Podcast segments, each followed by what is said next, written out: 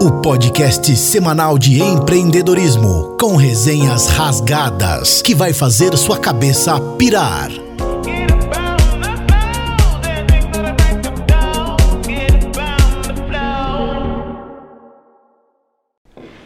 Fala pessoal, tudo bem com vocês?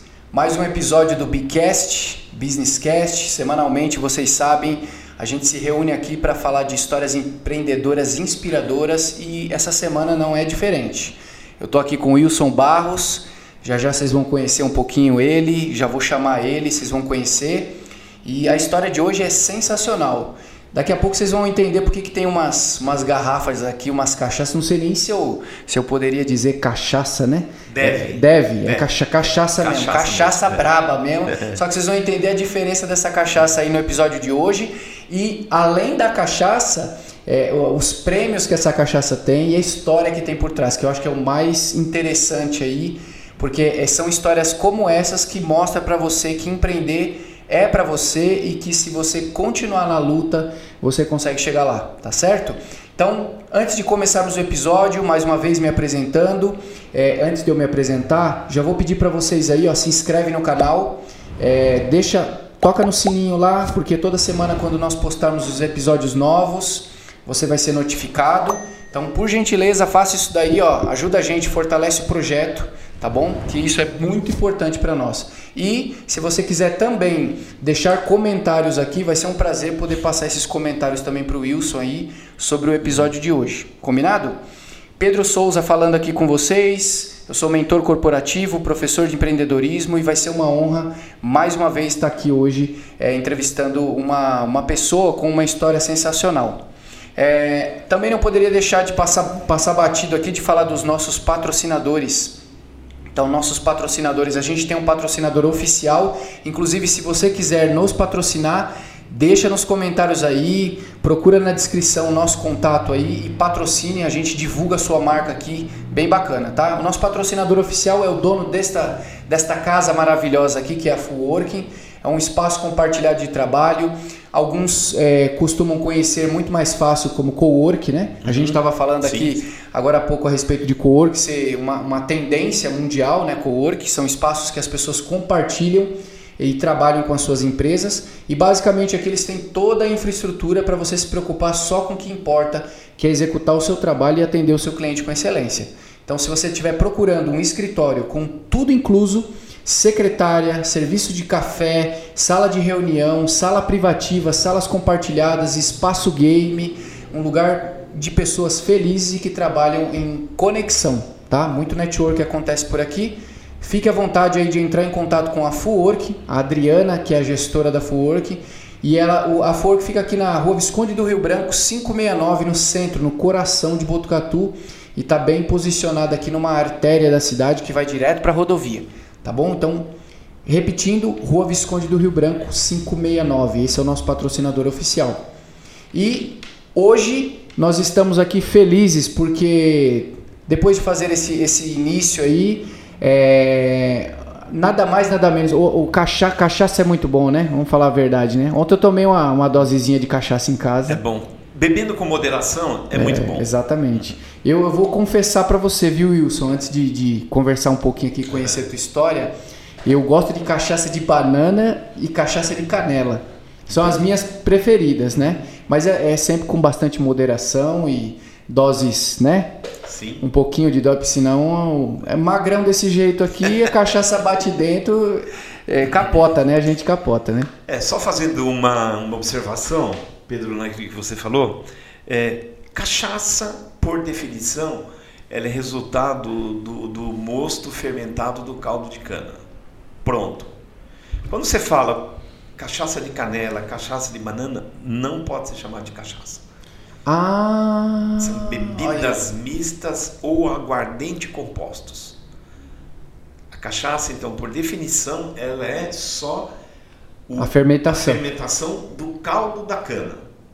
Legal. Isso é cachaça. Agora colocou sabor, já Colocou é. sabor ou é bebida mista, se for abaixo de 38, porque a cachaça, por definição, por legislação, ela tem que ter de 38 a 48% de teor alcoólico. Certo. As cachaças saborizadas, na verdade, elas têm menos, que o pessoal chama de cachaça, mas ela tem menos de 38. Então, isso são chamados de bebida mista ou aguardente composto. Pai, aí o Bicast também é cultura, ó. É. Bebida mista ou aguardente composto. Aguardente composto. Então a gente vai falar hoje de cachaça de verdade, né? Nós vamos falar de cachaça, Nós vamos, falar... de bebida mista também. Vamos falar de bebida vamos, mista também. Vamos, vamos. Legal. Então, é, até para vocês entenderem aí um pouquinho a respeito do, do que nós vamos falar aqui hoje, né? Nossas histórias aqui são sempre é, tem gente que pergunta, viu, Wilson, assim, como é que é o critério seu uhum. para chamar pessoas para participar do, do podcast? E eu costumo dizer assim, ó, o meu critério são pessoas com histórias inspiradoras. Sim. Né? Então aqui a gente não convida pessoas para ficar puxando saco, babando ovo, nada disso aí não. A gente chama pessoas aqui com histórias inspiradoras porque a, a, gente sabe que tem muita gente que vai ouvir isso aqui, talvez vai ouvir no carro, no Spotify, inclusive no Spotify estamos com o Bicast também, não esqueça disso aí, vai ouvindo pro trabalho aí no Bicast, o Bicast pelo Spotify. Então a pessoa vai indo escutando isso aqui, ela não quer, as pessoas hoje não querem mais ficar escutando balela, né? Ficar escutando sim, sim, sim. É, é, sempre os mesmos falando. Então a gente gosta de trazer pessoas diferentes que têm histórias bacanas. Conta para nós aí é, a cachaça Uiba que é essa que está aqui na nossa frente, que tem uma, uma variedade, acredito é, que deve ter outros, né? Uhum. Você trouxe alguns apenas, né? Sim.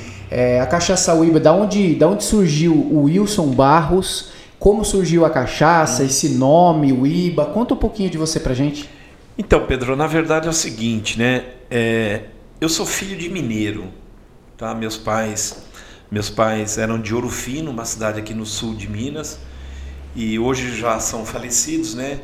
Mas eu fui, é, durante muito tempo da minha infância, o meu pai era um apreciador de cachaça. E dizem que mineiro, né? Ele nasce comendo queijo e tomando cachaça. Não é bem assim. É, não estou fazendo aqui uma apologia uhum. cachaça, ao consumo de cachaça. Aliás, é importante lembrar, viu, gente? Toda vez que a gente fala de bebida alcoólica, não estamos fazendo apologia para que você beba, tá? Isso. Se beber, como o Wilson falou no início, se beber não dirige, beba com moderação. Feito? Isso. Então, é, Ouro Fino, na verdade, acabou dando origem à nossa fábrica hoje, que fica aqui numa cidadezinha de Torre de Pedra. O que, que acontece, né? Eu, eu sempre fui um apaixonado por cachaça. Sempre. Só que eu, durante muito tempo, eu trabalhei como executivo em algumas multinacionais na área de tecnologia. E, por exemplo, nos últimos 12 anos, é, há quatro anos atrás, né, que eu já tô, que eu me aposentei, então eu viajava muito o Brasil, viajava o Brasil, viajava até para fora. E a minha paixão por a bebida, a minha paixão por cachaça, é toda cidade que eu ia, eu queria conhecer o alambique. Entendeu? Então todo lugar que eu ia, queria conhecer o alambique. Então ia, conhecia e já mentalizava, não, isso aqui, o dia que eu vou fazer um, eu quero, isso eu não quero e assim por diante, né? Aí, na verdade, há sete anos atrás, eu falei quatro, mas são sete anos atrás, eu me aposentei, é, trabalhando lá em São Paulo, e vim construir uma fábrica em Torre de Pedra. Por que Torre de Pedra? Porque eu tenho um irmão que já tem um sítio lá há mais de 40 anos, e eu vim uma vez conhecer a cidade, minha mulher se apaixonou pela cidade, e eu falei, puxa, comprei um sítio e depois quando eu me aposentei eu falei, não, vamos fazer uma fábrica aqui. É, o fato de fazer a fábrica em Torre de Pedra, eu lembro que na, na época, né, e já que a gente está falando de empreendedorismo, é, na época o meu advogado, porque eu saí da multinacional, peguei um bom dinheiro na mão, eu fiz um investimento de quase 2 milhões de reais na fábrica. Puxa vida. É. E aí o que, que acontece, né? Meu advogado na época ficou assim muito chateado. Ele falou, cara, eu já tinha quase 60 anos, né? E ele falou, pô, você vai pegar uma grana dessa e investir num negócio numa cidade de 2.500 habitantes. Cara, como é que você vai viver disso aí? Mas aí, cara, a paixão ela, ela fala mais forte, né? Então, me estruturei, fiz a fábrica, comecei a produzir. É, é, falando assim, né, a vida de empreendedor não é fácil. Não é fácil você criar uma marca, divulgar sua marca, entendeu? Tem que ter muita dedicação e muita força de vontade. Mas eu vi uma vez uma frase dizendo que é o seguinte: tudo que você for fazer, se você colocar o coração na frente, cara, o, o financeiro vem atrás. Então, na verdade, é fazer aquilo que gosta, se dedicar é, naquilo e fazer um produto, um produto confiável, né? É, embora, para você ter uma ideia, hoje no mercado brasileiro tem mais ou menos uns 4 mil rótulos. Então são muito concorrentes. Então fica difícil, é, se você não tiver um produto bom, é, você na verdade você já nasce morto. Né? Então a gente, a, gente, a gente quer muita qualidade e muito respeito aí aos nossos consumidores. Quando nós viemos para cá e começamos a produzir, é, como a cidade chama Torre de Pedra, a gente ia colocar na cachaça o nome Cachaça da Torre, em homenagem à cidade, né? E você sabe como é que é? é a marca de uma cachaça é como se fosse a marca de um filho, o nome de um filho. Uhum. A mulher engravida fica lá nove meses é, pra, pra, pensando no nome, é, fala da fala com o pai, com a mãe, com o namorado, com o tio, com a avó, que nome, faz uma tremenda seleção de nome e depois de nove meses, quando a criança nasce, ela já tem o nome na cabeça. E para a gente foi a mesma coisa. A gente tinha o nome de cachaça da torre.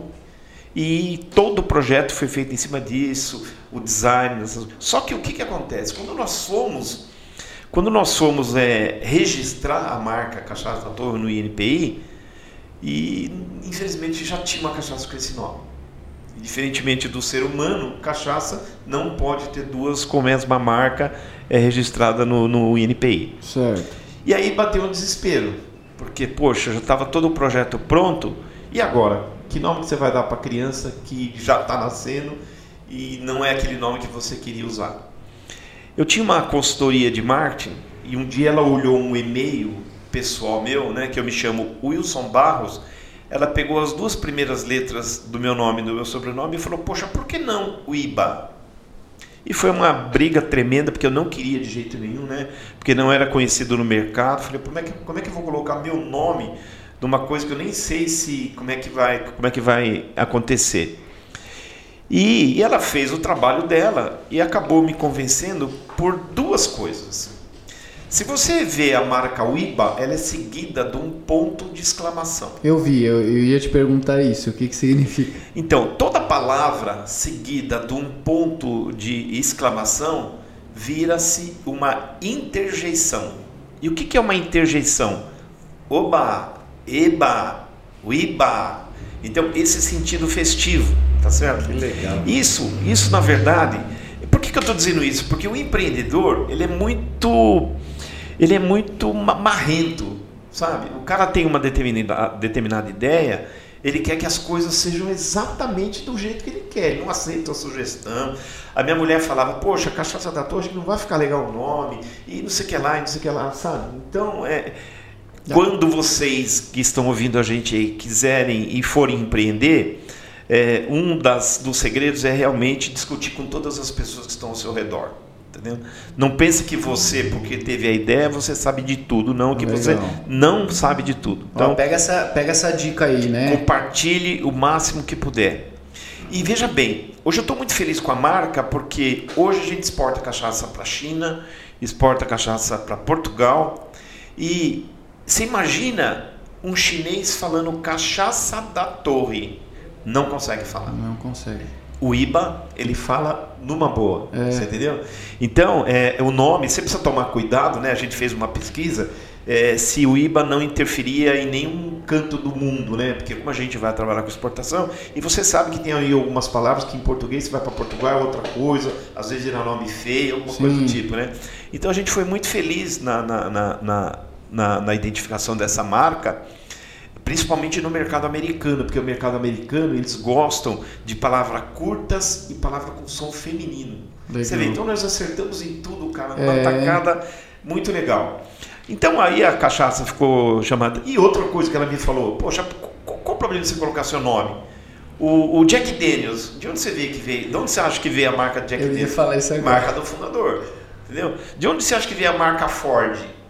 Do fundador. É. Então ela me deu vários outros exemplos, eu falei, ah, me convenceu, vamos fazer, graças a Deus, ela tá, tá, tá em grande ascensão a marca, mas eu não podia, tá certo? deixar de fazer uma menção à Torre de Pedra. Ah, legal. Para quem não conhece Torre de Pedra, na cidade, por que, que ela chama Torre de Pedra? Porque ela tem uma pedra cravada lá no meio do, do, do, do, da, do, do pasto lá, do pasto grande que tem lá. É uma pedra de 74 metros de, de altura.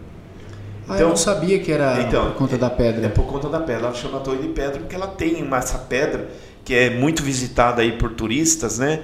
E, e essa torre, a gente colocou a imagem dela no verso da nossa cachaça. Se você olhar na branca aqui, Verdade. Ó, você vê que tem o, o símbolo da tem, torre. Tem. Então isso de certa forma ajudou bastante na identificação, embora está escrito o nome da, da empresa atrás e tal, você identifica. Mas visualmente eu queria dar uma, uma, uma porque as pessoas pudessem. Então o pessoal que vai para se você colocar contra a luz aí, você olha ela, tá vendo? É verdade. Ó, tá então, aqui então, ó. Isso, esse, esse morro que vocês estão vendo aqui, essa pedra, né? É em homenagem à Torre de, Pedra, Torre de Pedra, que é uma cidade com 2.500 habitantes aqui no interior de São Paulo. Isso, exatamente. Perto do interior de São Paulo. Perto, no, no interior de São no Paulo, interior né? De São Paulo. A 60 e poucos quilômetros aqui de Botucatu. Voltando na, na, na Castela para São Paulo. Então, essas são as marcas. Aí a gente começou é, a, a trabalhar, a desenvolver. Né? Quem não conhece cachaça é bom a gente fazer a diferenciação, porque existem dois tipos de cachaças no mercado. Existe uma cachaça industrial, que são aquelas cachaças feitas em grandes volumes. São cachaças, não que elas não são boas, elas têm lá sua padronização, mas são cachaças, por elas serem feitas em grandes volumes, elas não têm é, tanta qualidade enquanto tem uma cachaça artesanal. Ah, legal. Primeiro que é o seguinte, né? Uma cachaça industrial, ela é, por ela ser feita em grandes volumes, elas são feitas em colunas de álcool que a gente chama, onde você joga o caldo num, numa, numa, numa tubulação e aquele caldo por um processo químico ele passa todo pelo processo de fermentação até que já sai a cachaça pronta embaixo em questões de segundo. A cachaça artesanal, né, que a gente que é o caso da Uiba, que é uma cachaça que ela tem três fases.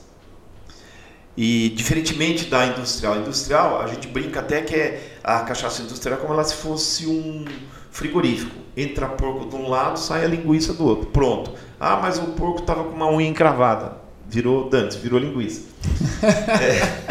é, o, a cachaça artesanal, ela, ela, tem uma, ela tem três frações. Digamos que você vai destilar hoje 100 litros de cachaça. Desses 100 litros, os primeiros 10 litros, a gente, é, embora seja cachaça, a gente não engarrafa, a gente não serve essa cachaça, porque nesses primeiros 10 litros tem uma concentração muito grande de um componente que se chama aldeído. E o que, que faz o aldeído no corpo humano? Responsável pela dor de cabeça. Ah. Então, quando você toma, todo mundo já fala, ah, não bebo cachaça porque me dá dor de cabeça, me dá no ressaca. Dia seguinte, no dia seguinte, moído. não é verdade. Se você tomar uma cachaça onde a primeira fração dos 10 litros foi, foi retirada, você não, você não tem esse tipo de problema, você não tem ressaca. Então, se eliminou os 10 primeiros litros, eu falei que a gente vai tirar 100, né? Os 10 separados, aí a gente tira 75 litros da cachaça que se chama cachaça de coração. Essa uhum. é a boa. 75 de coração mais 10 de cabeça, faltam 15 litros de cachaça ainda para completar os 100. Esses últimos 15 é chamado de cachaça do rabo ou cachaça da cauda, depende muito da região. Essa cachaça a gente também não serve. Eu até brinco lá para as pessoas que vão visitar a gente, né? Que esse tipo de cachaça, essa cachaça é, da cauda ou do rabo, ela é que é responsável pelas nossas mulheres, namoradas, esposas, amantes, sei lá, não quererem que a gente beba.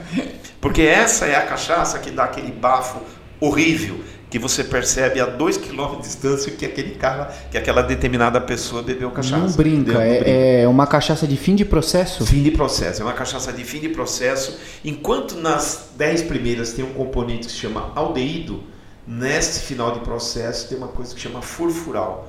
E já que a gente falou de namorada, de mulher, não adianta você tomar essa cachaça e chupar um house preto que não vai mascarar, porque ele vai sair pelos poros. Ah, Todo tá. mundo já deve ter dormido num quarto que você fala, nossa, se acender um fósforo aqui pega fogo. Essa cachaça que o pessoal está tomando. Uhum. Então precisa tomar muito cuidado na escolha do seu produto, porque a cachaça da cabeça e a cachaça da, da cauda são muito prejudiciais à saúde principalmente a cachaça de cabeça. A cachaça de cabeça, que são os 10 primeiros litros, ela sai com uma graduação alcoólica muito forte e vem com arrasto do cobre. Como ele é destilado em alambiques de cobre, o cobre também vai para a cachaça. Puxa. E o cobre não é metabolizado pelo corpo humano, não sai nas fezes e não, e não, sai na urina. Então, o que, que acontece? Até se, se você reparar, né, algumas pessoas têm o pé inchado, o rosto inchado, a orelha inchada. Os caras falam, ó, oh, pudim de cachaça, pudim de cachaça. Não, ele está tomando muita cachaça da cabeça. Aí ele incha por causa do cobre? Ele incha por causa do cobre, porque o cobre não é metabolizado, não sai nas fezes, não sai na urina. Ele fica no corpo e vai para onde? Vai para as extremidades do corpo. Caramba! Por isso que incha braço, cotovelo, perna Caramba. e assim por diante. Caramba. Quanto, ó, é, fora a aula de cachaça, né? Eu, eu gosto sempre de ir pensando algumas, algumas coisas que a gente falou aqui. Você já soltou três códigos aqui pesados, empreendedor. O primeiro que você falou você falou lá, agora, agora há pouco você falou assim, quando você tiver uma ideia, a ideia é muito boa, mas não seja cabeça dura, né? Isso. Compartilha isso. a ideia com os outros, que é o que a gente geralmente uhum. fala para as pessoas, faz brainstorming, né? Na uhum. multidão, e já é bíblico, né? Na multidão de conselheiros há consecução. Exatamente. Né? Então, Exatamente. Quando Exatamente. você joga o, o assunto para um grupo discutir uhum. o assunto, às vezes você pode ter melhorias na sua ideia fenomenais, né? Então quando a pessoa fica tudo é meu, é meu, então esse aí foi um, um, código pesado. Teve um que você falou no início que eu gostei bastante também. Você falou assim, é, é, quando você coloca o coração primeiro, o, o financeiro vem atrás. Pega essa daí, hein? Pega, esse, Ó, pega essa dica aí. E só para completar essa dica, é, Pedro, a gente está passando aí por uma fase muito difícil no Brasil e o que, que acontece? Principalmente com a pandemia, muitas pessoas perderam o emprego. E quando a pessoa perde o emprego, pega lá o seu fundo de garantia, com medo de passar por o financeiro, o que, que eles montam? Ah, vou montar um bar, eu vou fazer qualquer coisa, entendeu? Porque eu preciso ganhar dinheiro. Só que, se ele não fez o estudo do que ele quer fazer, se ele não fizer um business plan, ele monta um bar, seis meses depois ele vai fechar o bar e vai consumir o dinheiro que ele, que ele, que ele pensou que ele ia investir. Porque o cara monta um negócio desse pensando no retorno financeiro apenas. Mas aí ele começa a trabalhar, ele vê, pô, o bar que o cara tem que trabalhar de sábado, domingo, de feriado. Enquanto é. ele era empregado, ele não tinha isso. Aí ele começa os seis primeiros, os três primeiros meses, que ele gasta todo, né? Ou acaba o gás. Aí, aí ele fala, puta, domingo, pô, vou ter que ir no churrasco, não vou porque eu tenho que trabalhar. Então ele acaba fraquejando e não tem o retorno que ele quer e acaba perdendo dinheiro e acaba perdendo o negócio. Então, é, ser empreendedor é, tem que ter muito cuidado. E quando eu falo isso, eu fui uma vez num. Eu estava lendo uma matéria que eu te falei desse negócio do coração. E de onde veio essa minha inspiração para o meu negócio? É, na matéria estava sendo dito o seguinte: um trapezista subiu lá no trapézio com um aluno que ia saltar pela primeira vez. E eu era um garoto já experiente e tal, né? Mas quando ele vai saltar a primeira vez com o público, chegou lá em cima, ele falou pro professor: "Não vou pular, eu tô com medo". E aí, puta, como é que o professor ia fazer aquele garoto pular? Já era um garoto experiente, como é que ele ia fazer ele pular? Ele teve uma, uma frase que ele falou assim para o garoto: Rapaz, jogue seu coração na frente que o corpo te acompanha. Essa foi a palavra motivadora com que fez com que o moleque pulasse. Se você trazer isso para o mundo é, corporativo. corporativo, não adianta você desenvolver o produto e querer já ganhar no primeiro dia. Sabe? Então, ponha o coração, trabalhe com fé, trabalhe com vontade, trabalhe com dedicação, que o resultado vem. É. O grande problema dos empreendedores é que eles querem montar um negócio e ter sucesso no dia seguinte. Não é assim. Não é. Tudo é muito difícil. Para vocês terem uma ideia, a gente com a cachaça, a gente levou quase quatro anos para atingir o break-even. Escutou aí, gente? Quatro anos. O que, que é o break-even, tá certo? É quando você tem o ajuste das suas receitas com as suas despesas. Uhum. Então, eu fiquei quatro anos praticamente colocando dinheiro no negócio. Outra dica: se você receber um dinheiro e vai empreender alguma coisa, nunca aposte 100% do que você tem num negócio só. Se é um negócio só, faça uma reserva. Porque vão acontecer percalços no meio do caminho, que se você não tiver uma reserva financeira, você acaba morrendo na praia. É, perfeito. Você falou uma outra coisa que eu acho que também é muito importante, que a, a galera que te ajudou a, a, divulgar a marca, a criar a marca, né? Uhum. Porque não podia usar aquele nome anterior, é, foi uma, um, uma galera de marketing, né? Isso, uma é, consultora de marketing. Exatamente. Fala para nós, é, qual que é a importância que você vê no marketing hoje? Ó, o, o marketing, o marketing ele é, é fundamental para tudo e qualquer tipo de negócio. Embora o marketing está crescendo demais. Né? Hoje a gente fala em marketing digital, que antigamente não tinha, né? mas é, é fundamental porque porque você hoje consegue usar o marketing em todas as mídias sociais. Tá certo? Você consegue não só fazer o marketing de, de, de, de tete a tete, uhum. tá certo? mas você consegue, através das redes sociais, é, divulgar bastante seu produto. Né?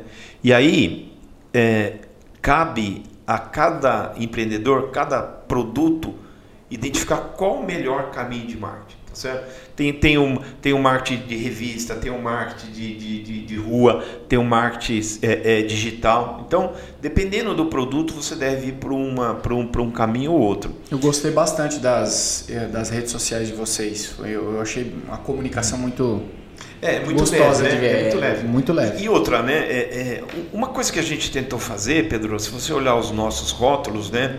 A gente tentou dar uma modernidade para esse produto que é genuinamente brasileiro. Cachaça só existe no Brasil. Uhum. Entendeu? É, então a gente tentou dar uma cara nova para ela. Você vê que o rótulo, os símbolos são muito cleans. Sim. Então a gente não quis colocar aquele negócio, você, você pega. A maioria dos engenhos do Brasil são muito antigos. Então os caras têm no rótulo carro de boi, a fazenda, o canavial. A gente não tirou tudo isso, cara. Você entendeu? Até porque a gente quer a, a pegar um, um público mais jovem, né? Então a gente deu uma cara aí muito transparente, muito límpida, muito límpida para a marca, né? Legal. É, eu, eu cortei você aquela hora para pegar essas, essas pinças de dicas, uhum. né? Porque o pessoal gosta bastante, que ouve. É, mas voltando lá na, na, sua história, eu fiquei intrigado com uma coisa que você falou no começo. Você falou que você veio do mundo corporativo, você era de TI? Sim. Você trabalhou a vida inteira com TI? Trabalhei a vida inteira com TI, tá certo? Desde a, desde a minha conclusão do, da, da, da faculdade, eu sempre trabalhei com TI. Trabalhei em grandes empresas de TI, fui gerente de informática de algumas empresas, fui consultor em outras e fui diretor de TI em outras, né? E, mas sempre desenvolvendo cachaça. Uhum. É, a gente tem a fábrica do de Pedra há apenas sete anos. Sim. Tá certo? Mas eu já fazia cachaça, faço cachaça há mais de 20 anos. Só que eu fazia como um hobby. Fazia dois, três litros por semana. Ah, em casa mesmo. Em casa mesmo, né? Ah, num sítio lá. Porque antes de eu ter a fábrica do Olipédia, eu comprei um sítio, fiquei aqui é, usando o sítio como lazer durante 20 anos. Entendeu? Então a gente usava o sítio. Aí quando apareceu a ideia de fazer cachaça, eu comprei um lote do lado e lá onde eu fiz a fábrica hoje, que a fábrica hoje está aí numa, numa, num, num, num, terreno de 45 mil metros quadrados, entendeu? Uma fábrica moderna. É, por que, que eu falo uma fábrica moderna? Porque a maioria dos alambiques do Brasil, como os são feitos em níveis diferentes. A sala de fermentação é um nível, a sala de destilação é um nível mais baixo, a sala de moagem é mais alta. Então, como você tem vários níveis, a maioria dos alambiques tem escada. Que é para as pessoas poderem Sim. sair de um nível para o outro, né? O nosso alambique, ele é o, deve ser o único alambique do Brasil que não tem um degrau de escada. Por quê? Porque além de eu não dar fadiga para os funcionários, que escada subir e descer a escada o dia inteiro é complicado. Então, além de não causar fadiga nos funcionários, eu queria dar um jeito de incluir algumas outras pessoas, entendeu? Para que, que pudessem conhecer o Alambique. Então, em vez de escada, a gente colocou rampas. E essas rampas, já a gente já teve a oportunidade de receber pelo menos uns 10 cadeirantes. Então, um cadeirante não consegue subir uma escada. Então, portanto, ele não conseguiria visitar nenhum Alambique. E na nossa fábrica nós já tivemos 10 cadeirantes que, que, vão lá e não pegam um degrau de escada e conseguem, então, sentado na sua cadeira de, de roda, conhecer toda, toda a fábrica. Isso, né? Essa visão de inclusão, assim, é, é... é Não só inclusão, como a gente tem também é, toda a parte de sustentabilidade. Né? A uhum. gente não agride, não agride a natureza de forma alguma. Tudo da cachaça é aproveitado. O bagaço é aproveitado, o vinhoto é aproveitado. Ah, mas o que, que você faz com aquela, com, aquela, com aquela cachaça de cabeça e aquela cachaça de calda que você joga fora? Não, não jogo fora. A gente coloca numa coluna de álcool e ali a gente faz etanol, combustível. Não brinca. Sim. E aí, mas é, combustível? Você faz, abastece seu próprio carro? Abastece meu carro. Eu tinha uma Ranger Flex, eu vendia ela com 140 mil quilômetros. É pouco empreendedora, não? Dá uma olhada nisso daí. 140 mil quilômetros com álcool que a gente produz lá. Só que esse álcool que a gente produz lá, a gente não pode vender. Uhum. Entendeu? Só para consumo Só próprio. consumo. Mas os funcionários acabam usando na moto, eu levo para São Paulo para meus filhos e assim por diante. Esse ano da pandemia, é, principalmente, eu deixei de fazer álcool também para ajudar. A Torre de Pedra é uma cidade muito pequena. A pandemia, não sei se você sabe, né? O consumo de álcool gel, álcool 70, subiu muito, muito. Uhum. E a prefeitura, às vezes, como às vezes a posto não tem muito dinheiro, a produção de álcool que eu fiz, álcool 70, em vez de fazer etanol, eu fiz álcool 70 e a gente doou para a prefeitura, né? Para o posto de saúde. É, para o posto de saúde, para a escola, porque usa-se muito álcool 70 para desinfectar. Puxa, as então, então a, tanto o começo do processo quanto o final do processo da cachaça é, pode parecer meio é, por ignorância mesmo, não saber. Sim. Você consegue converter ele ou para etanol de carro ou para álcool de, de uso. Exatamente, de uso doméstico. Caramba, que é o álcool legal. 70, né? É, o álcool 70. Que faz o álcool gel aí é feito com álcool 70. Então nada se perde. A parte, por exemplo, da, da, do bagaço da cana, a gente usa como adubo, né? Você alimenta animais, e então nada se perde, por isso que a gente é sustentável. Tem uma revista que chama Pequenas Empresas, Grandes Negócios, e a gente, a gente traduz isso no nosso site, que a gente é sustentável, essas coisas todas. E eles vieram uma vez fazer uma visita para a gente. Ah, você está falando que é sustentável, quero ver mesmo. Oh, saíram maravilhados da empresa. Que legal. É, fizeram até um esboço na revista, ficou um negócio muito legal, viu?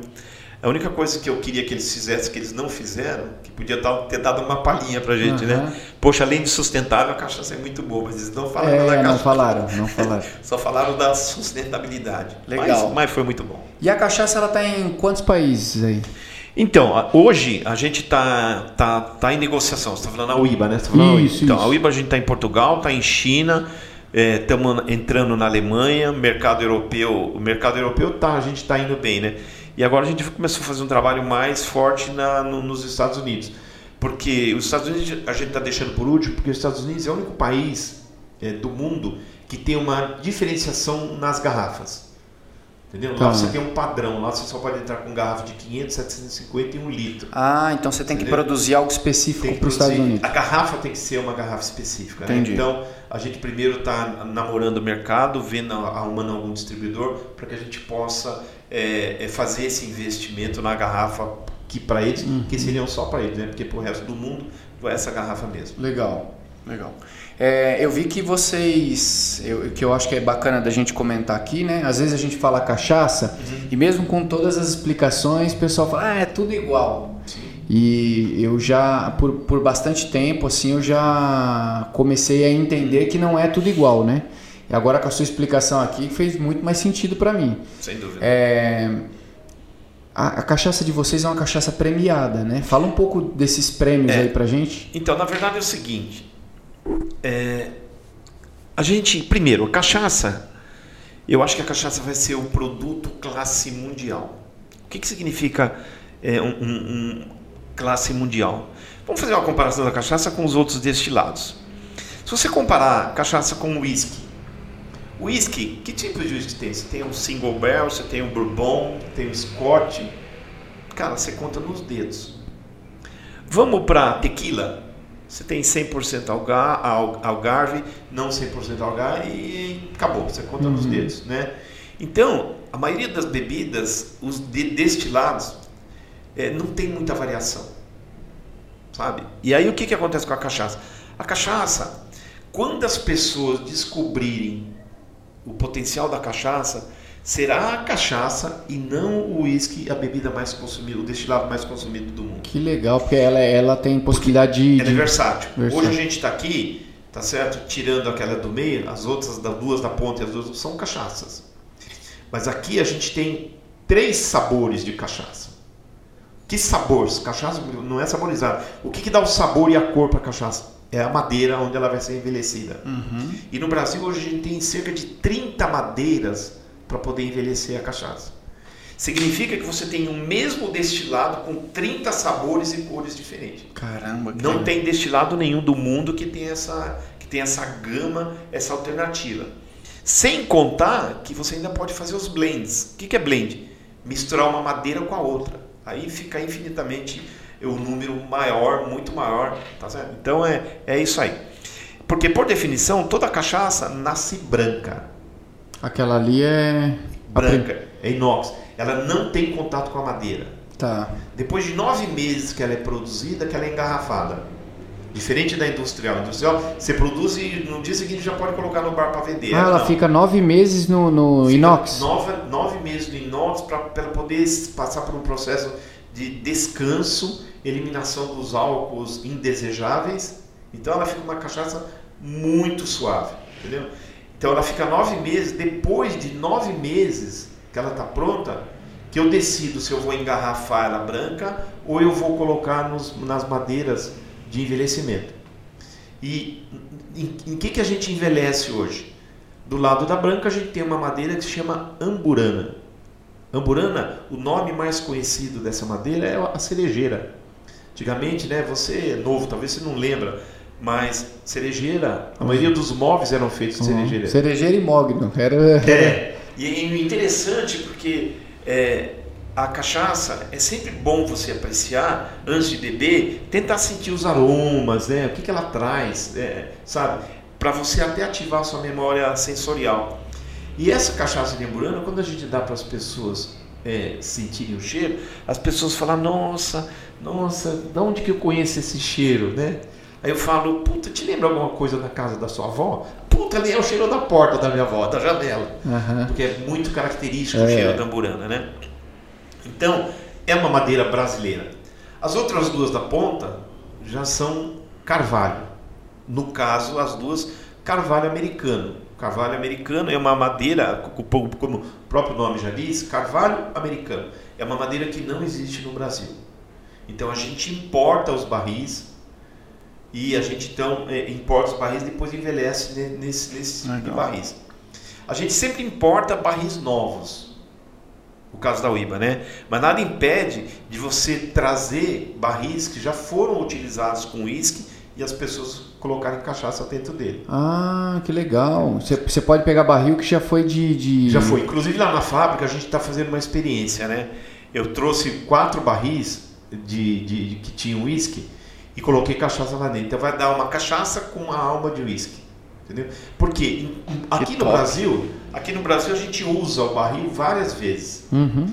Lá para o whisky é diferente. O bourbon, por exemplo, né, um, Jack Daniels da vida, ele, ele na verdade ele fica na barrica durante três anos. Depois de três anos a barrica tem que ser descartada. E o single barrel é um único, um, um único, único barril. Um único barril, né? Um único barril. Então, o que, que acontece? Esses barris depois eles, têm, eles são inutilizáveis lá para eles e voltam e aqui os brasileiros compram então para poder para poder envelhecer a cachaça. Entendi. Entendeu? Então, é, veja bem, hein? em termos de empreendedorismo, em termos de vender, por isso você tem que ter paciência. Depois que você produziu a garrafa, a branca, tem que esperar nove. Você tem que esperar nove meses para vender a, a primeira gravidez. garrafa. Entendeu? E aí e o que, que acontece? Depois de nove meses, se você chegar só com a branca no mercado, você vai falar, porra, mas eu quero uma, uma envelhecida. Não tem. Então, a gente tem, depois de nove meses, A cachaça que a gente tem envelhecida, depois de nove meses ela fica mais um ano e meio, um ano e quatro meses Pra ficar assim. para ficar assim. E pra ficar assim, Três anos. Então veja bem, nove meses mais um ano e quatro meses naquela cachaça que a gente fala que é um carvalho de 14 meses. E depois você tirou o carvalho de 14 meses, vai usar o barril pela segunda vez, aí fica três anos. Entendeu? caramba. E diferencia totalmente o sabor, entendeu? As cores são iguais, né? Mas define totalmente o, a- a- a- o, o sabor. Então veja bem, a partir do momento que você produziu, esperou aí quase dois anos para começar a vender, aí você começa a vender. E quando você começa a vender, as pessoas começam a apreciar, você começa a fazer a- a- a- é, aparecer em, em alguns concursos, né? Que para você realmente poder divulgar. Eu, então eu sou um felizardo porque todas as nossas cachaças, todas elas, têm várias premiações. Essa daqui, por exemplo, ó, Essa aqui? é, ó, essa aqui. É.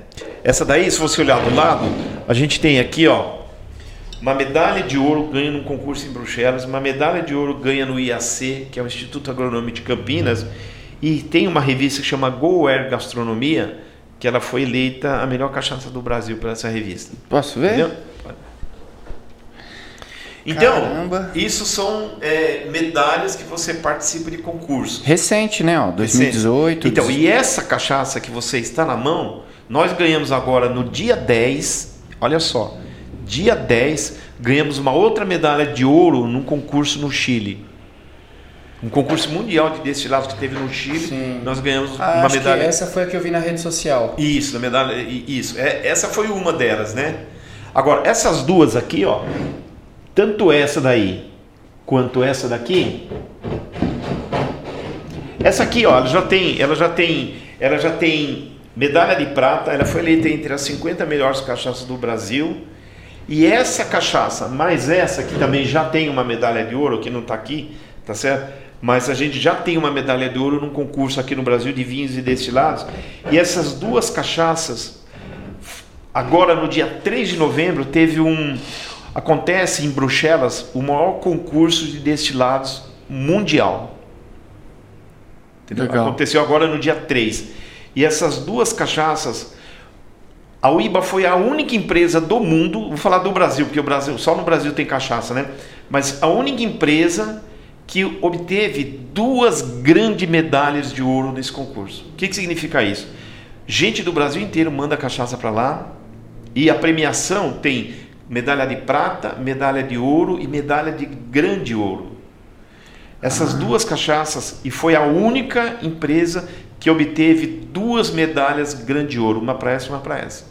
Então é motivo assim de, de muita felicidade, né? Porque é, a gente não está falando de, de apreciadores é, que estão começando agora, né? O jurado do concurso mundial de Bruxelas é um jurado capacitado, são pessoas são pessoas né, que têm aí uma, uma, uma- uma- um conhecimento muito grande sobre destilados. E olha, isso pra gente foi uma, uma benção, né? Uma benção.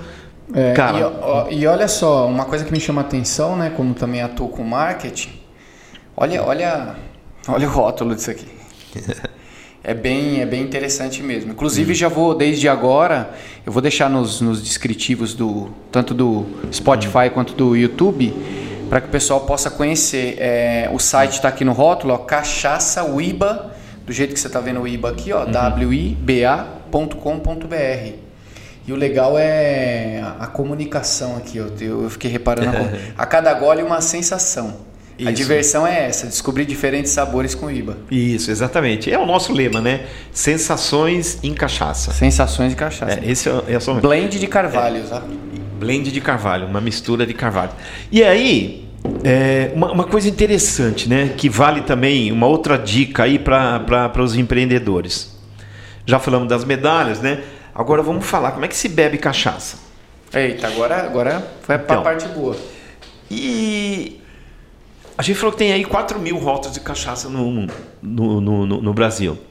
Então, quando eu criei a marca, né, e vale aí essa dica para vocês, saberem como é que vocês eh, vão se diferenciar no mercado. Antes de criar a marca, eu fui fazer uma pesquisa. Como é que se bebe? Como é que o povo bebe cachaça? E só tem duas formas de você beber. Ou você bebe ela pura, purinha, né? Um shotzinho. Ou então você faz drinks, caipirinhas, coquetéis. E o coquetel mais vendido no Brasil chama-se caipirinha. E o que, que acontece, né? Como é que se faz uma caipirinha? Você coloca num copo a fruta picada, você coloca açúcar, você macera a fruta com açúcar, põe gelo e completa com cachaça. Quando você fez isso, você desqualificou a caipirinha. Por quê? E é isso que os donos de bares e restaurantes eles acabam se dando muito bem. Porque quando você colocou uma cachaça ruim, ela em contato com a fruta, com açúcar, com gelo, mascara. Então você já não sabe o que você está bebendo. Então eu peguei essa, é, é, esse jeito e até esse modus operandi da turma poder beber. Eu falei, eu tenho que fazer alguma coisa diferente. E aí, eu como sempre fui uma pessoa muito observadora, eu fui uma vez viajar para Paraíba. Eu senti, cara, que os caras lá bebem muita cachaça. Senti não, eu vi, eles bebem muita cachaça. Muita. Eles acordam bebendo cachaça. E eles bebem cachaça de um jeito diferente. Eles pegam a cachaça, principalmente a branca, porque lá o forte é bebida a cachaça branca, uhum. mas eles pegam a cachaça branca, pegam um pedaço de caju, molha o caju no sal, põe na boca, mastiga é. e bebe. Uhum. Cara, quando eu li aquilo, eu falei, puta, eu não tinha criado a marca ainda. Mas eu falei, puta merda, que coisa legal, né, meu? E se eu pegar fora o, o, o caju, e se eu colocar também o caju doce? E se eu colocar é, laranja, limão, e, e colocar não só o sal, e colocar o açúcar também? E a gente, em vez de fazer a caipirinha macerada, fazer a caipirinha na boca. Vim para o Brasil, vim Brasil, vim para São Paulo, vim para São Paulo com essa ideia na cabeça. Caipirinha mostrei, na boca. Caipirinha na boca. Falei com a minha, com a minha consultora lá e ela falou: fica quieto, cara, não fala nada, porque senão vão te copiar. Então a gente criou uma coisa que é isso aqui, ó. Poxa vida, que. Ó. Caipirinha na boca, a pessoa compra um. É, é, ela pega um kit de, de, de frutas, né? Isso. Você, é, na verdade, você pode fazer isso na sua casa, né? Você pe... na verdade que em vez de você macerar a fruta, você corta as frutas em pedacinhos pequenos. Sim. Tem aí, você pode colocar o que você quiser. Você vê que tem caju, banana, é, carambola, folha de hortelã, pimenta bichinho, mexerica, mexerica chocolate derretido, melaço de cana. E a brincadeira é o seguinte: ninguém vai para bar sozinho, você concorda? Uhum. Então vai em dois casais, essas coisas todas. Então, a brincadeira, você vê que tem um potinho de palito aí. Tem. É o cara pegar um palito, espetar uma fruta, essas duas madeirinhas que tem, tem sal e açúcar. Ou o cara pega um pedacinho de fruta, põe num, molha no açúcar, põe na boca e dá um golinho da cachaça. Não é para virar. Dá um golinho e o macerador da caipirinha vai ser seus próprios dentes. Entendeu? É a ideia que o pessoal faz com a tequila. Só que, então, só que a tequila o pessoal põe só, espreme limão e vira de uma vez. É. Acabou. Esse aí você vai degustando. Esse aí você vai degustando, porque um copinho, um shotzinho de cachaça, você pode fazer cinco caipirinhas na boca. Cada um, cada hora com uma fruta diferente. E se num bar você pegou com caju e gostou, ele pegou com morango, nossa, experimenta com caju, experimenta com... Vai uma garrafa assim, em 15 minutos tá tudo na Isso é que é empreendedorismo. Então, isso é legal, porque é legal, por quê? Porque se torna uma coisa divertida. Ninguém sai de casa, entendeu? Para querer mesmice. Então isso já quero fazer torna uma brincadeira muito legal que você pode não só no bar, como você pode fazer em casa e, também. E, e você aí tá essa daqui? É, então, essa a, não, então, o que você pode fazer, né? Como tem várias frutas, aqui vai uma dica para você fazer caipirinha na boca ou fazer caipirinha macerada. Qual é o segredo? O segredo é você trabalhar com harmonização como tem na comida.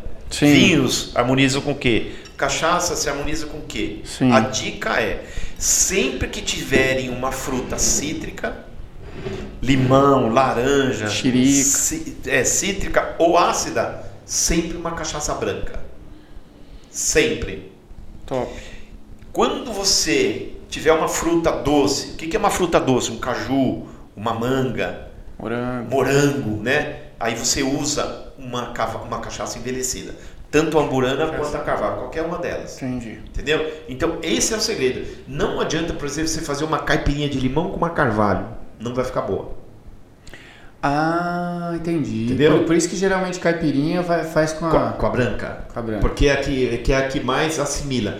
Não que a branca seja sinônimo de caipirinha, porque tem muita gente que ainda pensa errado. Não, eu só caipirinha, eu só faço com cachaça branca. E de preferência, é, eu uso até uma marca 51.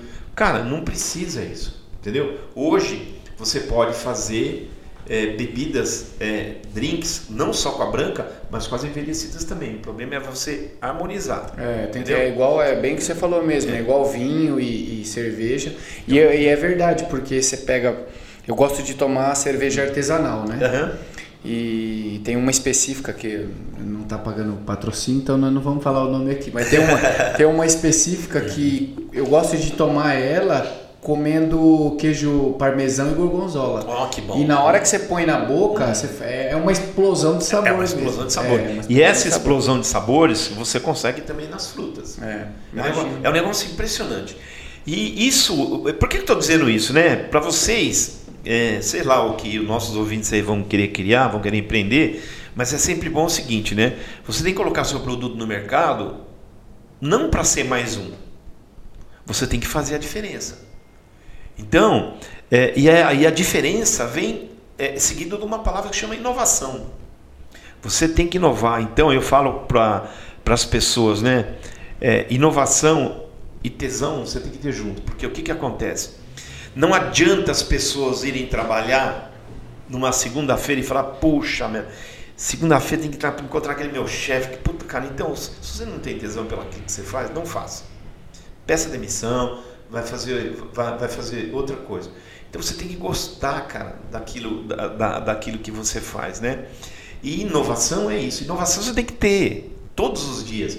A gente fala inovação só no mundo corporativo? Não, cara. Você tem que inovar no relacionamento com seu filho, você tem que inovar no relacionamento com a sua mulher, inovar no relacionamento com, a, com, a, com, a, com, a, com os seus colegas de trabalho.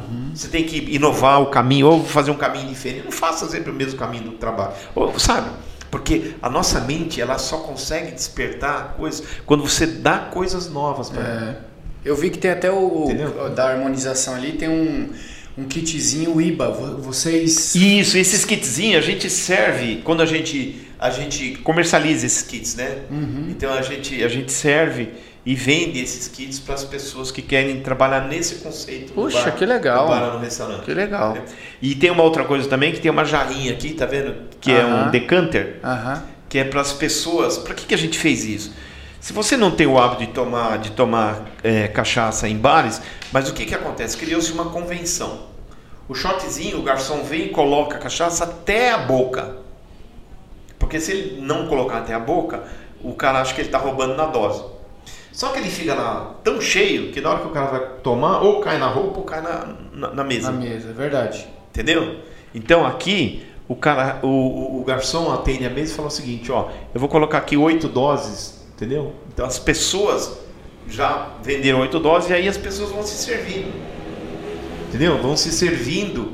Então não- quando, quando eu estou me servindo, minha dose já está lá, não precisa encher o copo Precisa até a encher o copo, verdade. Entendeu? Inclusive tem um cliente meu que fez uma. Ele, eu como o cara é observador, né? Normalmente quando você vai com a esposa, aí você vai num bar, toma uma. Entendeu? Aí você fica lá esperando uma mesa, aí você vai, você vai almoçar. Aí, pô, daqui a pouco não liberou a mesa ainda, você toma outra. Outra outro shot. Na hora que você vai pra mesa que vem a comida, aí você pede mais um shot. Aí a mulher fala, ô, pera um pouquinho. Esse já é o terceiro. Por quê? Porque o copo cheio dá o sinônimo para ela e ela consegue contar. Um cliente meu falou que a partir do momento que pôs um decanter, ele vai colocando de pouquinho em pouquinho, a mulher não contou, não sabe contar. Você tomou 20 e pouquinho. Olha aí, formas de agregar valor. Aí os, caras- os caras acabam bebendo mais. entendeu? Então, é assim que se degusta cachaça, é assim que a gente criou uma forma diferente, entendeu? Para as pessoas consumirem. Então, no negócio de vocês, pare e pense, crie uma forma diferente de como o consumidor vai utilizar é, esse produto, esse produto que vocês estão, estão disponibilizando. Ou um produto ou um serviço, né? Não interessa. E uma coisa legal também, Pedro, que está começando a acontecer, É, eu vou dar uma palestra no Senac amanhã à noite, porque a cachaça no mundo da gastronomia, sabe? Eu faço parte de, um, de uma organização internacional que chama Aregala e Cozinheiros Sem Fronteiras. E o que, que a gente faz? A gente está fazendo um esforço, fazendo um trabalho de incluir a cachaça na gastronomia. Então, a gente já tem vários exemplos, né? Quem quiser depois entrar no nosso site e verificar lá, a gente tem várias receitas. A gente tem, tem receita de, de uma empresa que se chama Chef Time, é um conceito novo de gastronomia em São Paulo, onde você, por exemplo, quer comer um ossobuco, quer comer um pintado. Poxa, mas você não está afim de ir no restaurante, você não quer ninguém na sua casa, sabe? Tá só você e sua mulher. Porra, mas onde eu vou comprar um pintado? Pô, eu só quero comer um pedaço não quero comer um peixe inteiro. Então, a Chef Time é uma empresa que ela fala o que você quer. Você quer um ossobuco, você quer um pintado? Então, ela manda para sua casa o pintado, dois, duas postas que você vai comer, com o tempero que você vai usar, com, sabe, quantidade de óleo, tudo e um, e um, e, e um descritivo de como você vai fazer o prato. Então, você não precisa nada. Ah, quanto que vai de sal? Não precisa medir. Ele já chef time, né? Mas chama chef time. Ele vem e já coloca aquela quantidade. E eles fizeram uma vez, usando a nossa cachaça, um filé mignon de porco marinado na cachaça de amburana. Foi um puta sucesso, cara. Uhum, entendeu? Imagina. Então, então para vocês terem uma ideia, a gente tem Chef Time, a gente tem um outro, um outro restaurante lá, é, que chama Armazém Paulista, fez um festival de pinhão flambado na cachaça nossa, pinhão. pinhão. Nossa, então. Enlouquecido é, pinhão. A gente tem também, né? É, um cara de chefe de cozinha, um dos maiores, maiores sommelier, chama Maurício Maia, fez um risoto de carne seca com a cachaça. A feijoada, é muito comum usar a feijoada. Minha mulher usa feijoada. E fora o salgado, você pode fazer doce, pode fazer sorvete, pode fazer bolo. Cara. Então, o uso da cachaça na culinária vai ser o tema o tema da, da, do, do, nosso papo amanhã, lá no Senac, e está sendo muito bem utilizado. Uhum. Então, a, a cachaça é, ela é, ela é, muito diversificada, você pode usar ela em tudo, né? Você percebe? E graças a Deus, isso é o que a gente precisa divulgar, isso que a gente precisa demonstrar para que as pessoas possam é, utilizar 100% do produto, não só para drinks, mas para os alimentos também. Legal. Você comentou que a que você era do mundo corporativo, TI, e, mas sempre fazia ali a cachaçinha em casa. Sim, é, fazia é, em casa. É, artesanal. é, artesanal. A ideia, isso veio de família? Não, não veio de família, mas veio de origem. Meus pais, meu, minha família, nunca ninguém da minha família teve alambique, mas eu comentei no início que meu pai, como sou filho de mineiro, e o mineiro já nasce bebendo cachaça. Meu é. pai sempre consumiu cachaça, Sim. entendeu? Então eu sempre gostei, sempre fui um apreciador de cachaça. E bebia desde a adolescência, né? Sempre gostei, lógico, sempre bebendo com moderação. E, e quando eu me aposentei, falei, não, agora eu vou fazer aquilo que eu gosto profissionalmente, né? Mas eu fiquei durante uns 12 anos fazendo uma cachaçinha para uso pessoal. Uhum. É lógico que você faz para uso pessoal, mas levava algumas para São Paulo, fica, puta, eu quero. Pô, traz uma, mas eu é. fazia duas, três garrafas por semana. Sim. Não tinha aí, sabe? Mas aí de vez em quando levava uma para um, para nossa, tá muito boa, cara, sabe? Então a gente foi evoluindo, aprendendo, aprendendo, discutindo, Legal. né? Vários treinamentos, vários cursos, entendeu? É, participei de várias é, vários cursos. E, e lógico, né? Quando a gente começou o projeto, a gente também trouxe pessoas experientes no mercado, né? E o Master Blend, Master Blend é o cara que cuida da produção da cachaça. Ele não quer saber do alambique, não quer saber de nada, né? E uma das coisas sérias que a gente tem que ter na produção são duas vertentes, né? Primeiro, é, higiene. Higiene, 100% de higiene. O dia que você for conhecer a fábrica, você vai ver. Porque o que, que acontece? O pior defeito de uma cachaça chama-se acidez. Acidez é quando você bebe, ela para na garganta e alguns falam: Nossa, essa desceu rasgando, ou desceu queimando. E as pessoas confundem cachaça ácida com cachaça forte. Entendeu? Uhum. E uma cachaça de 38 a 48, que é a graduação, você tem que tomar ela, ela tem que descer suave. A diferença de uma graduação menor ou maior é que quanto maior a graduação, mais chapado você vai ficar primeiro, porque tem um maior volume de álcool. Então, para ser fundamental uma cachaça, você tem que cortar ela cana, cortar cana e moer ela de preferência no mesmo dia. Ela não pode passar de 24 horas. Senão ela fica ácida. Senão ela fica ácida. Ah, Aí vai dar uma cachaça ácida. Entendeu? entendi. E, e- e o que, que acontece, né? Você tem que moer ela Em menos de 24 horas. Primeira coisa. Segunda coisa, o ambiente tem que estar muito limpo. Porque onde tem sujeira, tem bactéria. Onde tem bactéria, tem acidez. Ah, E verdade. é o pior defeito da cachaça, é, é- é a acidez. Entendi. Eu até brinco, né? Porque, poxa, mas tem que moer em 24 horas. Às vezes a turma vai lá, tem uma garapa lá, e às vezes quando tem o pessoal toma uma garapa e acha diferente. Garapa que a gente faz na fábrica. Por que diferente? Você toma caldo de cana Toma. e você toma caldo de cana seguido de um pastel na feira. Ah, é, sim, Entendeu? geralmente. E o que, que normalmente o pessoal coloca na- na- na- no caldo de cana? Limão. Limão ou abacaxi. Ou abacaxi. Por quê? Porque aquela cana que está lá, ela foi cortada hoje? Não, Ela não foi cortada hoje. Ah. Há quanto tempo ela está lá? verdade. Aquela cana já fermentou, já oxidou, e eles põem limão e põem algumas coisas Ácida ou cítrica. Não para baixar a acidez, mas para dar uma ajeitada na sua flora intestinal. Porque se você tomar um caldo de uma cana de uma que faz uma semana que foi cortada, ela está cheia de bactéria ali, você pode ter uma diarreia. Então, o limão, o abacaxi, é para dar uma controlada na flora intestinal. Puxa, faz sentido. Faz sentido, faz sentido. Todo sentido. Total. Entendeu? Então, às vezes as pessoas tomam você pede caldo de cana limpa, quando você fala, não, eu quero, cana, eu quero caldo de cana limpa aí, não quero com limão nem com. Eu tomo, é questão de uma hora eu tô passando mal. Exatamente. Muitos caras nem servem, hein? Muitos, muitos uh, garapeiro, ele não te dá, para que efetivamente você não passe mal. É, ele já, Entendeu? ele já é verdade, ele já pergunta limão ou abacaxi. Ele não fala você quer puro ou quer. É verdade, faz sentido. Porque ele tem que dar uma ajeitada na sua É. flora intestinal, senão Olha, você corre o risco de ter uma... Cultura, hein? Cultura. uma. Fora a cachaça, a gente já falou até de garapa aqui.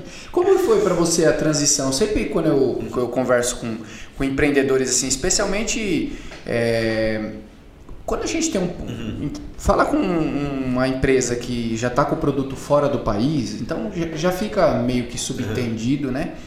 Que o seu produto passou por uma série de validações e que, Sim. que você já tem um, um, histórico, né? Para vender fora do país, você já tem que ter um histórico aí de, de coisa boa.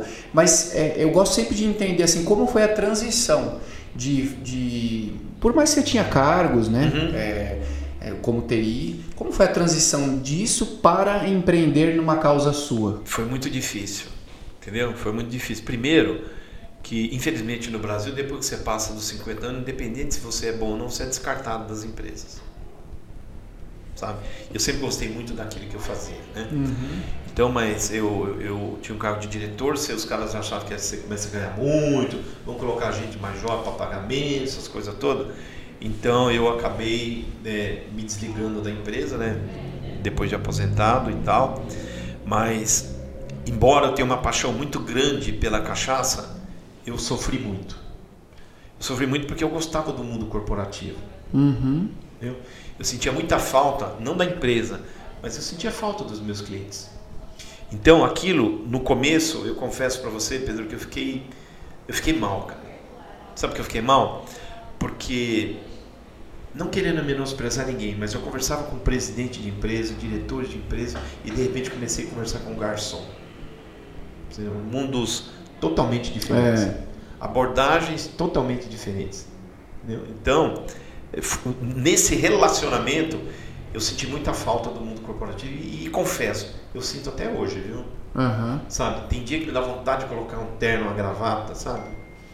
é, mas tudo bem. Eu até brinco com, a- com a- com as pessoas e falo o seguinte, né? Tirando o aspecto relacionamento, é, o que eu mais sinto falta do mundo corporativo é do meu salário. Entendeu? Porque empreender não é fácil. É. Sabe? Eu tinha um tremendo salário e não tenho mais, então isso é. Mas por outro lado, é legal, porque é o seguinte, né? Todo mundo precisa ganhar dinheiro. Aham. Mas eu aprendi que a gente precisa de muito pouco para viver bem. Então, é, Por que, que eu estou dizendo isso? Porque eu era executivo, ganhava dinheiro, comprava carro do ano, comprava sítio, comprava casa na praia. Cara, faz, o que, que você faz com isso? Eu tô com a casa na praia lá, cara, faz dois anos que eu não vou para lá. Então, normalmente as pessoas querem acumular, acumular, acumular, depois morre e fica tudo aí. É. Então vamos fazer o seguinte, vamos fazer aquilo que a gente ganha dinheiro, que a gente vive bem. Lógico, você precisa de dinheiro para pagar suas coisas e tal, né? Mas você não precisa acumular. Eu Então, se também você- eu penso igual. Se penso você igual. tiver o dinheiro, sabe, para te dar manutenção, para você ter sua casa, ter seu carro, essas coisas, tudo acabou, não precisa mais que isso. É, não precisa Então, para acumular. É, né? re- reafirmando, né, a transição foi muito difícil, porque a gente está falando de coisas totalmente diferentes. A gente está falando de serviços e produto, É. entendeu? Do nível totalmente diferente. Então, graças a Deus, né, a gente sabe se portar. Eu, se eu tiver que voltar a falar com o presidente de uma empresa, eu falo. Se eu tiver que falar com um peão de terceira categoria, eu falo, que eu falo lá com o pessoal da fábrica. E o pessoal que te conhecia no corporativo sabe que. Sabe, muitos bem. Inclusive, eu tive um prazer de receber agora no domingo o cara que foi meu diretor, o cara que me contratou na última empresa que eu trabalhava. Que legal. Entendeu? Ele veio fazer uma visita, ele tá morando no Equador, entendeu? Ele casou, foi para lá. Então ele veio com, com, com a esposa e mais cunhado, veio passar esse fim de semana, esse feriadão aqui e veio conhecer, veio conhecer a nossa fábrica, Uhum. entendeu? Então eu tenho muito relacionamento com, com mesmo do grupo que a gente saiu, né? Tem pessoas que saíram e, e montaram empresa de desenvolver site, outros saíram e foram fazer outras coisas. Então a gente acaba é, tendo bastante relacionamento com os ex-colegas lá de, de, de trabalho, né? Então muita gente conhece, muita gente compra, né? Porque quais os canais de venda que a gente tem? A gente tem os canais de venda direta, né? Mas a gente tem um e-commerce também. Legal. As pessoas que quiserem comprar, é só entrar no nosso site, a gente entrega aí para o Brasil inteiro. Legal. E, e até aproveitando, falando desse universo mesmo da venda de e-commerce, quando, quando que você é, olha para o mercado e fala assim, puxa, esse negócio de e-commerce aí dá certo? Porque a gente está falando de, um, de uma coisa que é, é fato, você pode ler na internet, todo mundo que está ouvindo a gente pode ler. É, o- a pandemia foi visceral, né? Para quem não tinha Visceral. para quem não tinha e-commerce, né? E agora os estudos estão mostrando que os próximos três anos é, o ano, é, são anos viscerais também para quem tem loja física, algumas coisas a pessoa precisa ir para internet. Como Sem foi para você isso aí? Então, na verdade é o seguinte, a gente já tinha e-commerce mesmo antes da pandemia. É, eu confesso, é, Pedro, que não é todo produto que você tem que ter, trabalhar por e-commerce. Eu adoraria que o nosso e-commerce bombasse.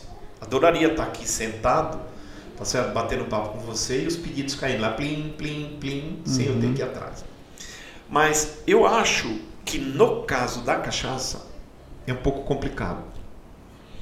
Porque normalmente os caras para beber eles querem experimentar, tá? Na internet o cara não consegue experimentar. Entendi. Uma outra coisa, digamos que eu vou montar um pequeno empóriozinho e eu quero comprar cachaça. Na, no site da UIBA, você só vai entrar lá e comprar o IBA. Então quem compra no nosso site é cara que já conhece o produto. Ou alguns compram de ver. Por isso que esse, esse mercado de medalha é legal, porque daí você começa a publicar, os caras deixam comprar para experimentar, É, deixam comprar para experimentar, entendeu? Mas o cara que tem o mercadinho, por exemplo, tem a cachaça A, a cachaça B e a cachaça C. Ele não vai botar uma cachaça só no bar dele. Ele quer comprar três. E ele não quer entrar num, num, num, lugar no site A para comprar do A, no site B para comprar do B, no site C para comprar do C. Ele quer fazer uma, outra, uma única negociação. Então a gente está começando a se filiar, é, além do nosso e-commerce, a gente está indo para os marketplaces. Legal. Entendeu? Legal. Porque existe marketplace, por exemplo, lá a Cachaçaria Nacional, por exemplo, é um que você vai lá você compra a cachaça que você quiser.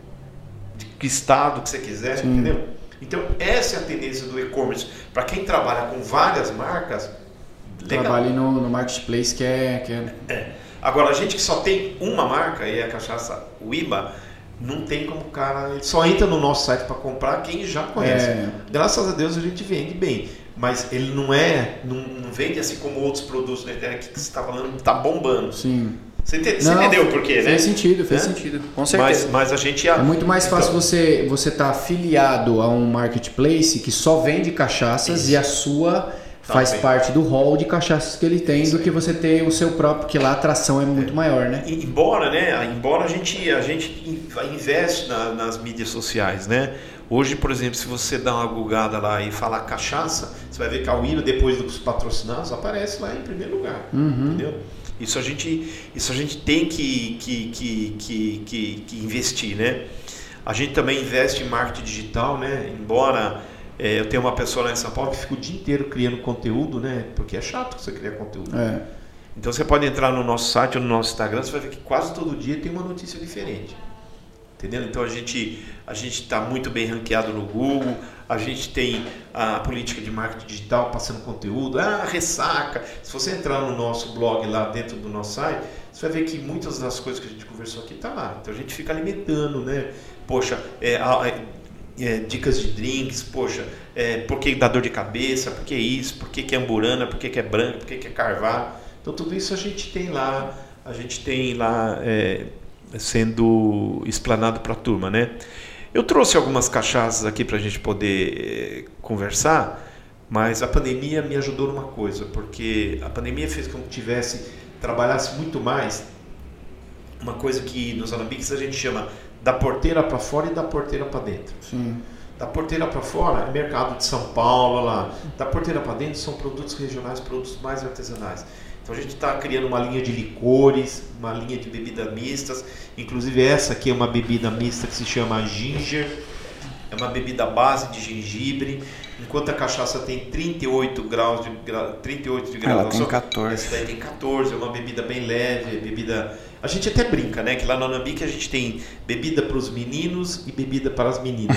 Nada, nada que. na- nada que o, que o menino não possa beber uma bebida de menina e assim Olha por diante, daqui. né? Base de gengibre. Gengibre. Você sabe que eu tomei uma cerveja de gengibre na África do Sul? Rapaz do céu. Então, muito bom. Delícia, delícia. Puta, isso é uma delícia. Essa- essas garrafas vão ficar aí, depois vocês fazem umas brincadeiras. Entendeu? Então- vamos, ganhar, vamos ganhar de presente? Não, né? essas eu trouxe para vocês. né? Desse jeito, desse jeito a gente não, não aguenta. E é né? legal, você vê até essa bebida, essa bebida aí nós lançamos para concorrer com uma outra bebida que chama Busca Vida. É uma bebida à base de mel, entendeu? Então a gente lançou essa bebida aí para concorrer com a Busca Vida e graças a Deus estamos tendo um sucesso tremendo. Legal, gengibre, É. limão e açúcar. Gengibre, limão e açúcar e cachaça. E cachaça. A, a, a grande diferença dela com relação a, a- ao maior concorrente, que tudo isso você vê, você tem que estar ligado. A bebida do concorrente ele usa mel. Eu não uso mel, eu uso o açúcar cristal. Por que, que eu não uso mel? Porque vem uma onda de vegano aí, cara, que o vegano não consome nada animal. A mel é de abelha, ele não, ele não consome. É verdade, ó. Entendeu? Verdade. Então, aí tem tudo produto 100% natural. Gengibre não vem de origem animal. É. Cachaça não vem de origem animal. Açúcar não vem de origem animal. Entendeu? Então, o vegano bebe tranquilamente uma, uma, uma, uma bebida dessa sem nenhum, sem Que legal, sem tá medo. Diversificando aí e atendendo É. todos os públicos. Né? É isso aí, cara. Essa é a Que tendência. bacana. Né? A gente Eu, eu, eu fico mundo. impressionado com os rótulos. Eu, acho- eu acho. Porque o normalzão, né? Sem mencionar nomes, mas o normalzão aí você vê o- aquela, aquela base, né? É, então, Aqueles isso é rótulos. normal, é normal. E, você falou um negócio que é interessante. Uma vez eu comecei a dar assessoria para uma. Pra uma um mini mercado, né? Um mini mercado, uma ade- adeguinha lá, um mini mercado. E eu reparei que assim, eles tinham as outras cachaças, não, não as convencionais que a gente conhece. E você falou um negócio que é verdade, as cachaças que eles tinham é tudo carro de boi na frente. É, canavial. É, canavial. Então é um negócio que remete muito a. A velharia, né? Exatamente. E isso aqui é bem o que você falou. Vocês estão vindo com. Vocês têm produtos assim que vocês querem atingir públicos mais jovens. Sim. Com certeza um jovem tomaria. Toma. Hoje essa bebida é uma das bebidas mais vendidas no litoral, é, Ilha Bela, né? Você conhece Ilha Bela? Conheço, conheço. Então, essa bebida é uma das bebidas mais consumidas lá na, na, na- na Ilha Bela. Porque a receita, inclusive, eu trouxe de lá. A receita dessa bebida eu trouxe de Ilha Bela. Ah, a receita é de Ilha Bela? A receita é de Ilha Bela. Que legal. Um- uma história rapidinha de, da questão, porque isso aí é legal a gente falar. Olha isso aqui que legal. Fácil de beber, difícil de parar. O que, que é legal dessa bebida? Essa bebida é o seguinte, né? Não sei se você sabe, a Ilha Bela é uma ilha, mas ela já teve uns 30 alambiques lá. Não sabia. Tinha muito alambique. Aí depois foi proibido porque, porra, não pode ter fábrica lá mais, né? Uhum. Mas é, a Ilha Bela já teve 30 alambiques, só que eles não produziam cachaça, eles produziam aguardente, porque tudo era acima de 48% de graduação alcoólica. Ah, é diferente aguardente de... É diferente. A cachaça, ela tem de 38 a 48. Passou de 48 de graduação, não pode mais ser chamado de cachaça. É chamado de aguardente. Entendeu? E aí, eles faziam lá, dizem a história, né? Que eu não sei, não sei até onde é verdade, é verdade essa história. Mas dizem que um navio naufragou, entendeu? Na praia lá de Castelhanos. E, e algumas pessoas sobreviveram, alguns, alguns gringos, né? Uhum. E tem a história que uma mulher lá, ela, ela tomava cachaça, mas ela achava a cachaça não, o aguardente, mas ela achava o aguardente muito forte. Então, ela criou uma receita que era chamado de gengibrada. Então, ela pegava o gengibre, entendeu? Pegava o gengibre, fazia o mel daquilo com açúcar e limão e misturava na cachaça para baixar um pouco a graduação alcoólica. Então, criou-se naquela região e várias pessoas fazem essa gengibrada. Só que ainda hoje lá eles fazem sem método de produção nenhum, tudo meio artesanal, uhum. com cachaça vagabunda, né? Eles põem 51, põem. Não que 51 seja vagabunda, mas é cachaça de baixo valor. Então eles fazem isso lá e eu fui lá e conheci isso. Falei, puxa, que bebida interessante, né? Dizem até que gengibrada é, era regada às festas da Princesa Isabel que teve uma casa lá, as festas dela era tudo a base de gengibrada. Então isso é, é uma bebida muito conhecida é, lá, lá, na Ilha Bela. Então eu fui, peguei um caiçara lá, né, um cara que tinha receita. Eu fui lá, gostei, falei, poxa, vamos pegar isso e levar para a fábrica, dar uma melhorada, entendeu? E uhum. aí acabou nascendo a aí ginger. Nasceu né? a ginger. Nasceu a ginger. Legal. Caramba, quanta história, hein? Conta história, né? E nessa sua caminhada aí, já se fazem sete, sete anos, anos. Sete nessa anos. caminhada de sete anos aí, com bastante conquistas, né? Uhum. É, se a gente for para parar para analisar, né? Tem pessoas que às vezes estão muito mais tempo no mercado não não conquistaram. Então mostra que Exatamente. Vocês, que vocês têm uma qualidade realmente uhum. que, que é visível. Nessa sua caminhada aí, imagino que você deve ter enfrentado várias dificuldades e é até interessante para quem está ouvindo, uhum. né? E para quem vai assistir posteriormente no YouTube, é, você já falou várias vezes aqui que empreender não é fácil. Uhum.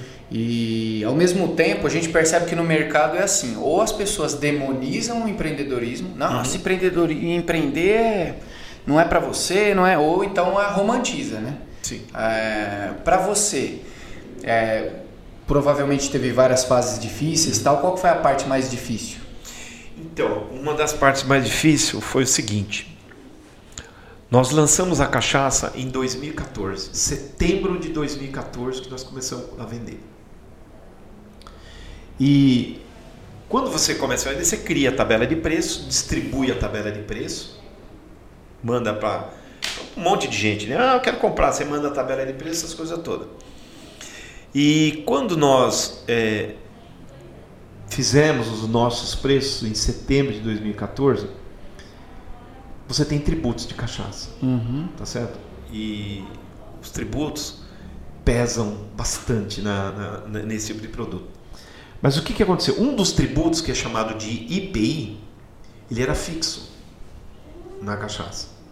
Então veja bem, eu lancei a cachaça em setembro de 2014, em janeiro de 2015, entendeu? Não sei, não sei se foi o, o primeiro ano da Dilma, eu não me lembro se foi 2015, mas eu sei que ela era a presidente. A, presidente. a Dilma eliminou o, IPI fixo. Ela falou: a partir de hoje, o IPI é 25% do valor da garrafa. Caramba! Então, olha só, o que, que aconteceu? A gente já tinha dado o preço no mercado, já tinha tabela. Como é que eu vou chegar para um cliente que eu estou entrando com um produto agora, três meses depois, e falar, cara, agora o produto subiu 20%?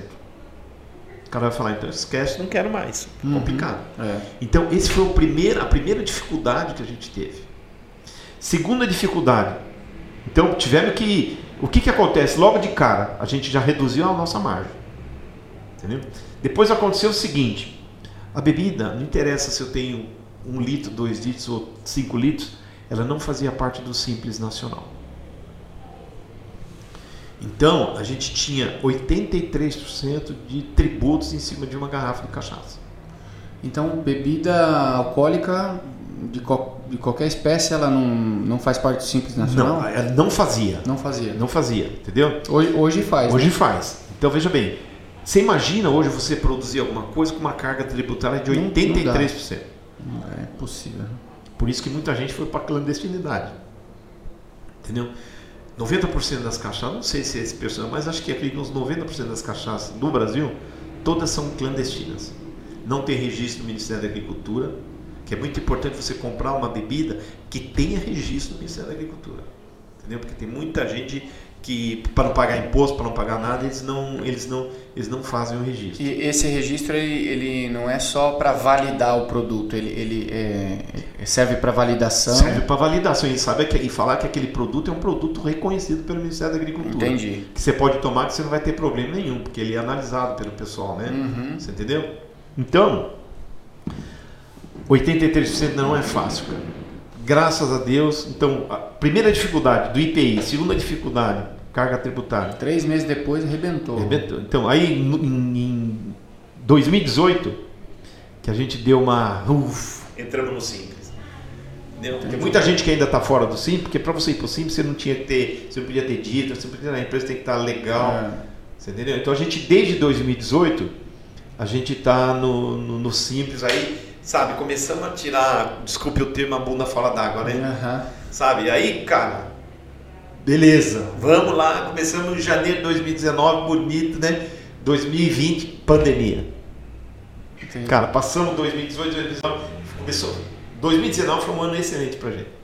Aí, em fevereiro de 2020, né, que foi a pandemia, né? Acho que é isso. Uhum. Aí foi, puta, aí foi a terceira derrocada. É. Como 90% dos nossos clientes são bares e restaurantes, e restaurantes todos fechados, Fechou. então você imagina. Então foi. Falei de três situações difíceis, né? Uhum. E virão mais? Não sei. Entendeu? E, e O dessa- Paulo Guedes aí quer colocar agora o imposto do pecado e está querendo incluir a bebida nesse negócio. Então sei lá o que vai acontecer. Né? É, e dessa, dessa pandemia, já que você tocou no assunto, né? é, cada, cada cenário, cada empreendedor tirou uma lição, né? Eu, eu não tenho muito. Os, os primeiros meses foram bem difíceis para os meus negócios, né? Mas depois as coisas elas se organizaram e não posso nem reclamar, porque a pandemia valorizou muito mais o meu trabalho, né? Então hoje eu tenho um faturamento maior do que eu tinha antes da pandemia. Legal. No teu caso, a, a- qual a maior lição que você sai da pandemia? Então, a, a maior lição, cara, é que você não deve colocar todos. Não lembro qual é o nome do ditado. Todos os ovos numa única cesta. Entendeu? Por isso que eu falei que comecei a trabalhar da porteira para dentro. Então, fazer outras coisas, trabalhar produtos mais regionais, tá certo? E investir no turismo. Porque daí as pessoas vão na fábrica e compram. Você não precisa ter e ir saindo correndo atrás para poder vender, né? Então, é, é isso aí. A maior lição foi não colocar todos os ovos numa única cesta. Você estava você tava tranquilo porque você, você não estava com todos os ovos na, mes, na mesma cesta. Exatamente. Você já estava diversificando. Exatamente. Então, é, de certa forma, mesmo não tendo os licores, eu estava muito, tava meio que confortável, porque 90% do meu fatura- faturamento vinha de bares e restaurantes, então tava, assim, entendeu? Não precisava me preocupar muito. Só que na hora que bar e restaurante fechou, e agora? É. Tá? Clientes que compravam 18 caixas por mês, 20 caixas por mês, começaram a comprar uma caixa. Então eu falei, não vai dar, a empresa não vai sustentar. Então é que eu vim para cá e comecei a desenvolver produtos mais regionais, são os licores, essas Legal. coisas todas, né? E comecei a fazer com que o pessoal viesse conhecer a fábrica. As pessoas lá a gente faz visita guiada, esses feriados mesmo foi um inferno. Ah, é verdade, né? E, e, você tocou no assunto do turismo e assim, até pro, pro pessoal saber, né? Nós nos conhecemos por conta de, um- de uma turismo. movimentação de Sim, turismo, sim, né? Sem dúvida. É, como é que você enxerga o turismo? Cara, eu acho que o turismo é a melhor coisa para o mundo, não para o Brasil, né? entendeu? Porque a quantidade de, de, de coisas que se acaba se revertendo para o turismo é muito grande. É alimentação, é vestuário. Cara, é tudo que você imaginar tem o turismo. Então eu acredito que o turismo é o que vai mover o mundo daqui para frente. Entendi. Muitos países já vivem exclusivamente do turismo. Sim. Tá, eu tive em Portugal o ano passado, é uma cidade totalmente turística, entendeu? Como tem outras aí é, no mundo, né? E o que eu acho legal que está começando a acontecer é o turismo regional. Isso é uma coisa nova. É. Entendeu? Então, o cara não precisa sair daqui de São Paulo e conhecer o Rio de Janeiro, que é maravilhoso, tudo bem. Pô, mas São Paulo tem tanta coisa legal. E isso está se disseminando no uhum. turismo regional. Então, é, a gente lá na Torre de Pedra, uma cidade muito pequena, né? A gente montou o Contura agora. Sim. Entendeu? Que é o Conselho Municipal de Turismo, né? Inclusive eu fui eleito presidente do conselho. Que legal. Para a gente poder dar uma, dar uma ajeitada. E vamos tentar fazer daqui um ano, um ano e meio, ver se a gente consegue o MIT lá, né? E, mas é isso, eu acredito muito, né? Embora eu não seja nascido em Torre de Pedra, mas eu sou muito bem respeitado em Torre de Pedra. Sim. Entendeu? Não, é, e, quando se investe na. Pessoas, é, né? Por mais que você não é de lá, quando você investe, é o, me, é o mesmo acontece com. É, mas eu já falei para as pessoas, embora é a cidade que eu não nasci, é a cidade que eu escolhi para mim morrer. Sim. Você entendeu? Então eu, eu não moro ainda 100% em Torre de Pedra, mas eu vou vir morar logo logo, né? Entendi. Eu ia te perguntar isso, você, é, essencialmente, você mora em São Paulo? Moro em São Paulo e moro aqui. Eu passo 10 dias aqui, 10 dias lá. 10 dias aqui, 10 dias lá. Entendi. Entendeu? Entendi, entendi. Mas eu estou tentando fazer uma transição de cada vez mais ficar aqui e deixar meu filho lá, que eu tenho um filho lá que trabalha comigo e ele tocando a parte lá, porque a gente produz aqui, manda para lá, como a maioria das vendas era em São Paulo, então a gente distribui lá, né? Para não ter que sair daqui para ir lá para São Paulo. Então a gente tem um depósito, um escritório lá que ele toma conta, ele fica lá e a gente manda daqui para lá e lá ele faz a distribuição. Maravilha. Por enquanto, assim, é, tô. É, é uma das, uma das entrevistas mais leves, né? Embora é. a gente falou de cachaça, né? o pessoal acha que o cachaça, o é. tema vai ser pesado. Não, uma das entrevistas mais leves, assim. E dá pra, dá pra perceber mesmo pelo brilho no olho que você é apaixonado pelo que, ah, sem que faz, e até pelas frases é. mesmo aí. A gente percebe quem é apaixonado pelo que, fra, pelo que faz, a, a vibe é diferente. É né? diferente. É. A comunicação da pessoa é diferente. É, tem, tem muito jovem que escuta podcast hoje, que trabalha escutando podcast, que vai para o trabalho escutando podcast. E uma das, das responsabilidades que eu tenho aqui com, com esse programa, né? E, e, volto a agradecer todos aqueles que a, aportam de alguma maneira alguma ajuda uhum. para que a gente semanalmente possa aqui trazer pessoas tão boas quanto o Wilson que está aqui, é, colocar é, nuggets né, de uhum. informações que as pessoas possam ouvir e falar, puxa, eu extraí coisas positivas desse, desse podcast, várias coisas uhum. é, positivas, né? Uma coisa que eu sempre gosto de perguntar para todos que, que vêm aqui é se você pudesse deixar uma dica para a galera, né? É, inclusive aí se você quiser deixar uma dica e olhar nessa daqui, uhum. você deixa uma dica para a meninada empreendedora aí que tá mordendo a orelha aí, querendo empreender de qualquer jeito, com a tua experiência de vida, que já passou pelo mundo corporativo, agora tem seu, sua própria experiência de negócio próprio, o que, que você diria para as pessoas aí? Eu diria o seguinte: é, o mercado está ávido de oportunidades. É, a gente está passando por uma fase que a demanda está reprimida. Todo mundo quer sair de casa, todo mundo quer gastar, todo mundo quer. Então, é, a dica é o seguinte: antena em pé, fique de olho, tá certo? Naquelas necessidades que você tem e tente então identificar pessoas que têm essas mesmas necessidades e inove. Essa é a dica, tá? Você não pode dormir é, sem pensar em alguma coisa que você deveria fazer de, de uma forma diferente no dia seguinte, tá certo? Então, você pode empreender mas você também pode empreender dentro do seu próprio trabalho. Não, não necessariamente você pode, é, para ser um empreendedor, tem que sair do seu trabalho.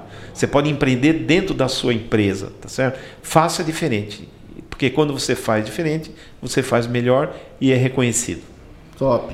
Eu costumo dizer para o pessoal que é, o melhor cenário para você começar a testar, empreender, é dentro da empresa que você trabalha. Se você não se vender dentro da empresa que é, você está, você não vai se vender para fora. Exatamente, exatamente. Empreender é um estilo de vida, né? É, exatamente. Então começa lá dentro, lá, uhum. seu estilão. E pode é. ver que as pessoas que geralmente se destacam, têm um maior reconhecimento, ou as que abraçam as causas mais complexas dentro da empresa, são as que possivelmente lá na frente vão, vão ter o negócio delas. Ou É não, isso aí, é isso né? aí. Não, não- não estamos generalizando, mas a grande maioria é o que acontece, né? Porque primeiro você empreende na vida, depois Uhum. É você aí. empreende por uma causa, né? É Um isso aí. negócio, né? É isso aí. Wilson, foi muito legal o nosso bate-papo. Gostei demais, É, eu quero te convidar um dia para vir aqui. Eu quero fazer dois, dois, dois momentos aqui diferentes. Quero fazer um momento para a gente falar de turismo. Uhum. E aí gostaria muito que você estivesse aqui. Quero trazer alguém do Comutura aqui também do, Ok. de Botucatu, a Milene também, que já esteve aqui também, gravou um episódio, para a gente bater um papo e falar sobre é, é, como o turismo pode alavancar uma cidade, fortalecer esse, esse cenário que é, E olha que tem conversa, hein? tem, tem conversa para mais de metro, né? Esse é um cenário que eu gostaria muito de marcar um, um próximo episódio para a gente bater um papo, até para deixar assunto para um próximo também, né?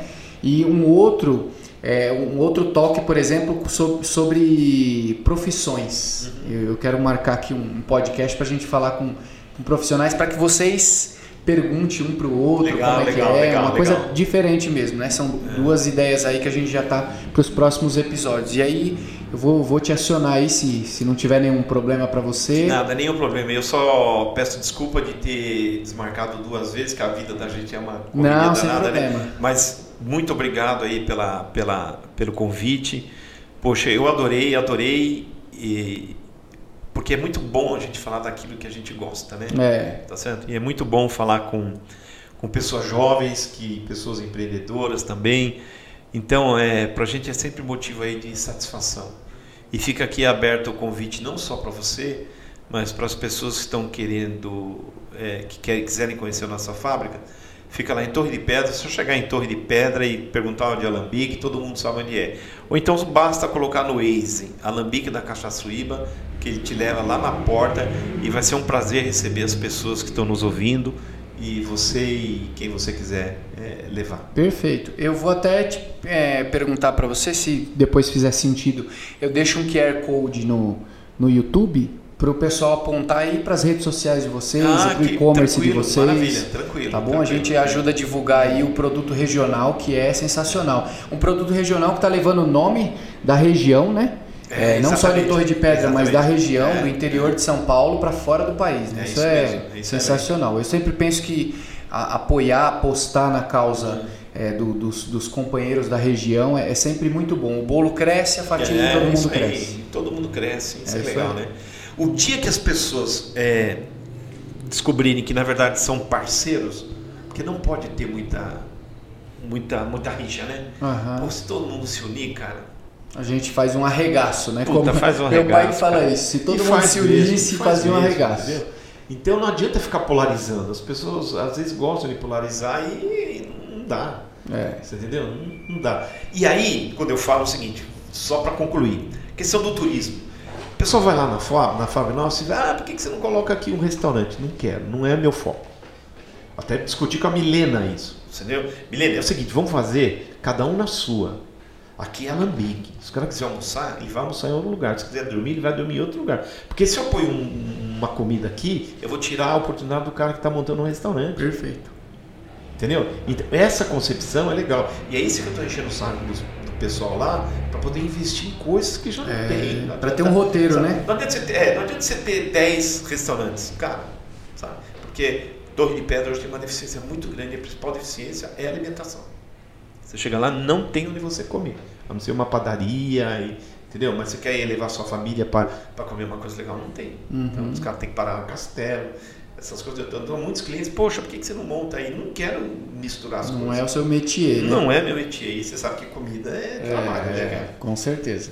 O pessoal acha que é fácil, né? Comida Ah, todo mundo vai não. comer, vai, vai pensando, vai pensando que, é- que é simples. Comida é né? difícil, né? Inclusive, né, cada vez mais a bebida está entrando num- na, na- na gastronomia e as pessoas estão começando a aprender.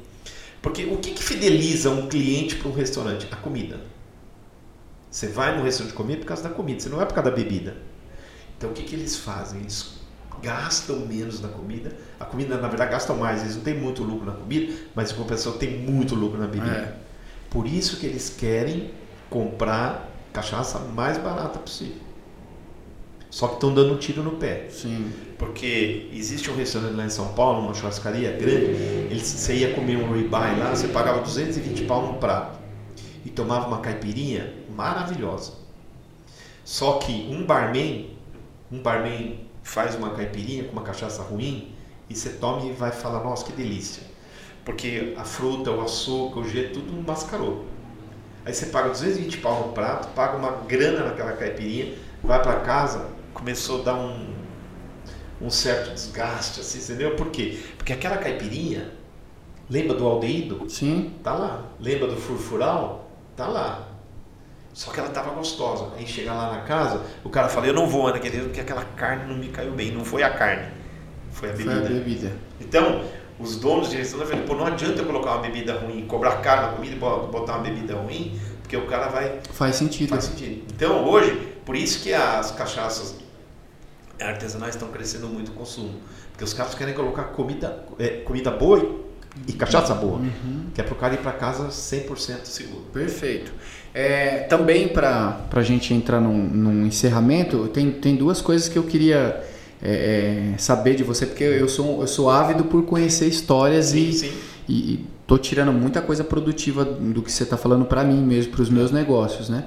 É, uma das coisas, eu sei que empreendedores como você geralmente têm o hábito de ler, de estudar, de se, de se é, atualizar no mercado. Tem algum livro, alguma, algum, alguma leitura que você faz regular ou que você fez que, que deu um up para você assim na, no empreender? Puxa, cara, tem um, um, uma coisa que eu até sugiro que as.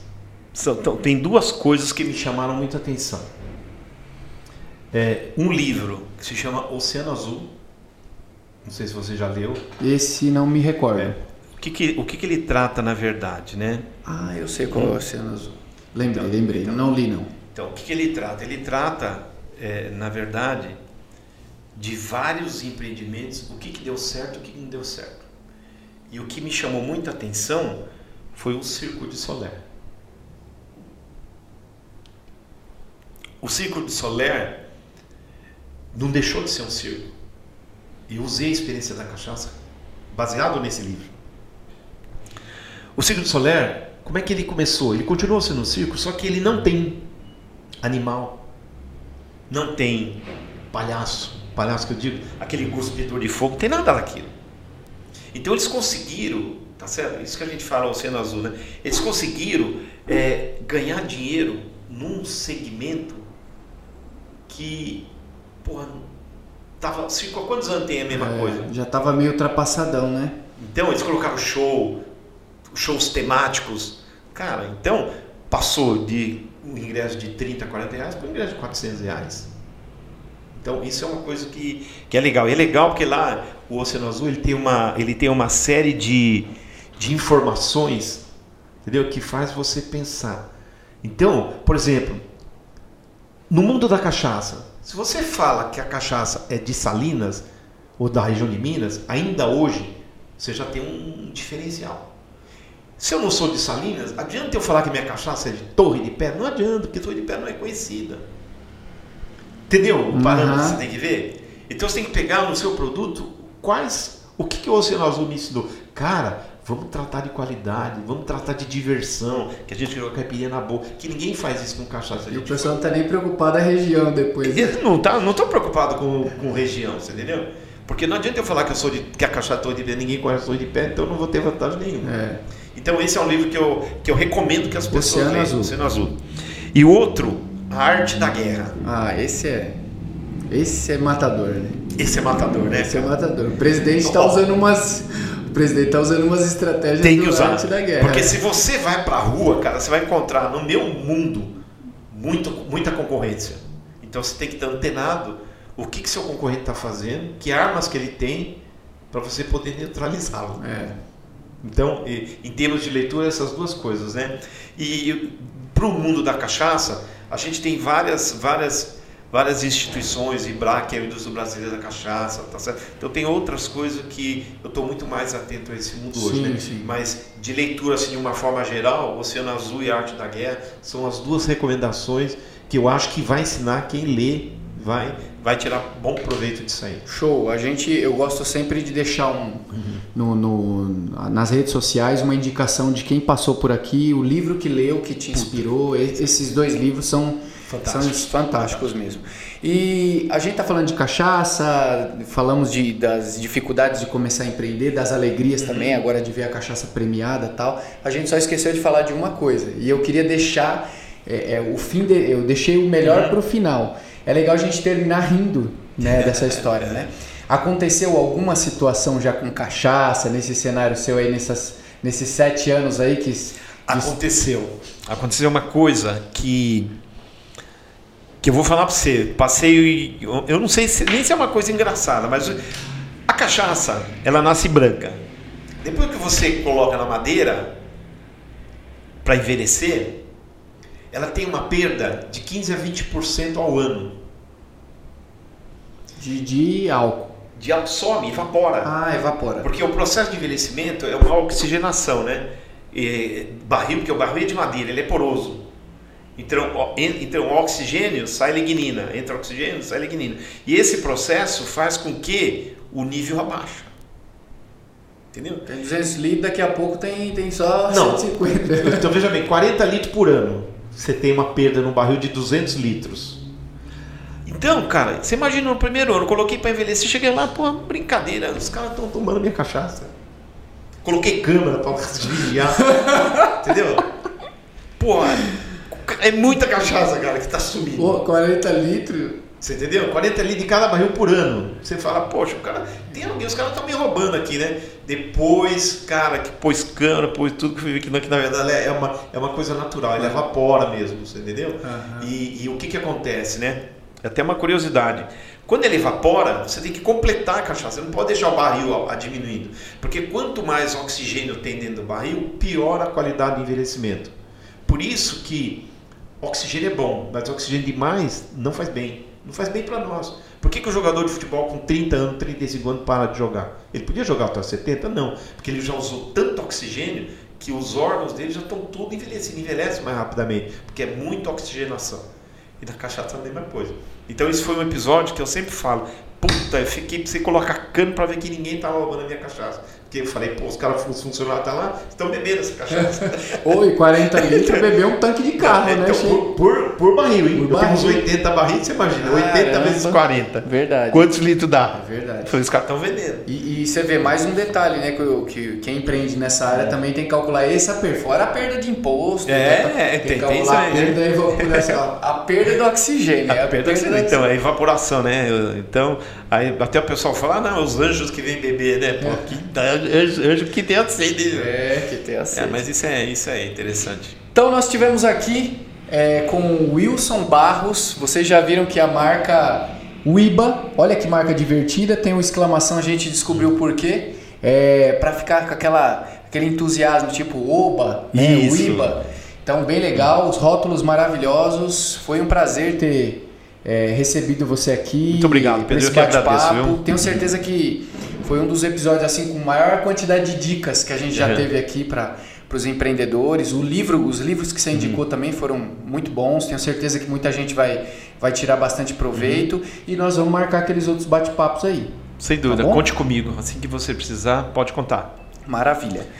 Bom, esse foi mais um episódio do Bicast. Eu espero que você tenha gostado. Eu te, tô terminando um pouco mais feliz hoje porque ó, ganhei presentes, né? Vamos degustar todos e fazer. Depois a gente põe as resenhas aí para vocês na, na rede social aí dos sabores, das diferenças. É, espero que vocês tenham gostado. Esse foi um episódio que nós falamos de um cenário envolvendo cachaça. A gente viu que cachaça não é tudo igual. E nós percebemos aqui, ó, estamos aqui com uma, uma marca que eu falei aqui para vocês hoje, ó, premiada, premiada. É, só para não cometer nenhuma injustiça. Imposição de melhor cachaça do Brasil, do melhor cachaça do, do, do mundo, tem, tem é, esses posicionamentos aqui. Tem esse posicionamento aí. Nessa, por exemplo, nessa que você está na mão, essa daí, aquela medalhinha vermelha, é considerada, foi considerada a melhor cachaça do Brasil. Melhor cachaça do Brasil, então, esteve aqui com a gente hoje o Wilson Barros, o cara que é especialista, que era de TI, de executivo de TI, a dono da cachaça premiada do Brasil. Foi uma honra ter você aqui hoje. Muito obrigado. Tá bom?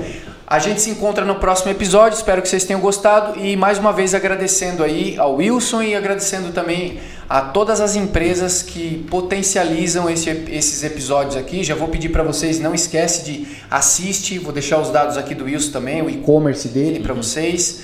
É, se inscreve no canal, deixa um like aí, deixa um comentário, a gente direciona o um comentário para o Wilson e muito obrigado mais uma vez a Fuork, que é o espaço compartilhado que nós estamos aqui, que nos cedeu mais uma vez esse espaço maravilhoso para gravarmos mais esse episódio sensacional com o Wilson Barros aqui hoje, tá bom? A Fuork que está aqui no centro de Botucatu, é 569, Visconde do Rio Branco 569, e aqui tem toda a infraestrutura que você precisa para trazer a sua empresa aqui. Eu não falei no início, mas co-work é uma tendência mundial uhum. e aqui em Botucatu foi o primeiro co-work aqui da cidade. Que legal. E ele pode abrigar empresas desde keep, você sozinho, até empresas com 15 pessoas, Nossa, né? Tem salas aqui é, privativas para comportar vocês e spoiler, hein? brevemente em novas instalações aí com muito mais ambientes para que você possa trazer sua equipe e fazer o que mais importa, que é atender com excelência os seus clientes. Visconde do Rio Branco 569 Full Work. Galera, obrigado por mais um episódio, obrigado Wilson, obrigado aí ao nosso host também aí, hoje hum. acompanhando aqui com a gente de perto, fazendo os cortes, as, as edições aí, tamo junto. Obrigado, valeu.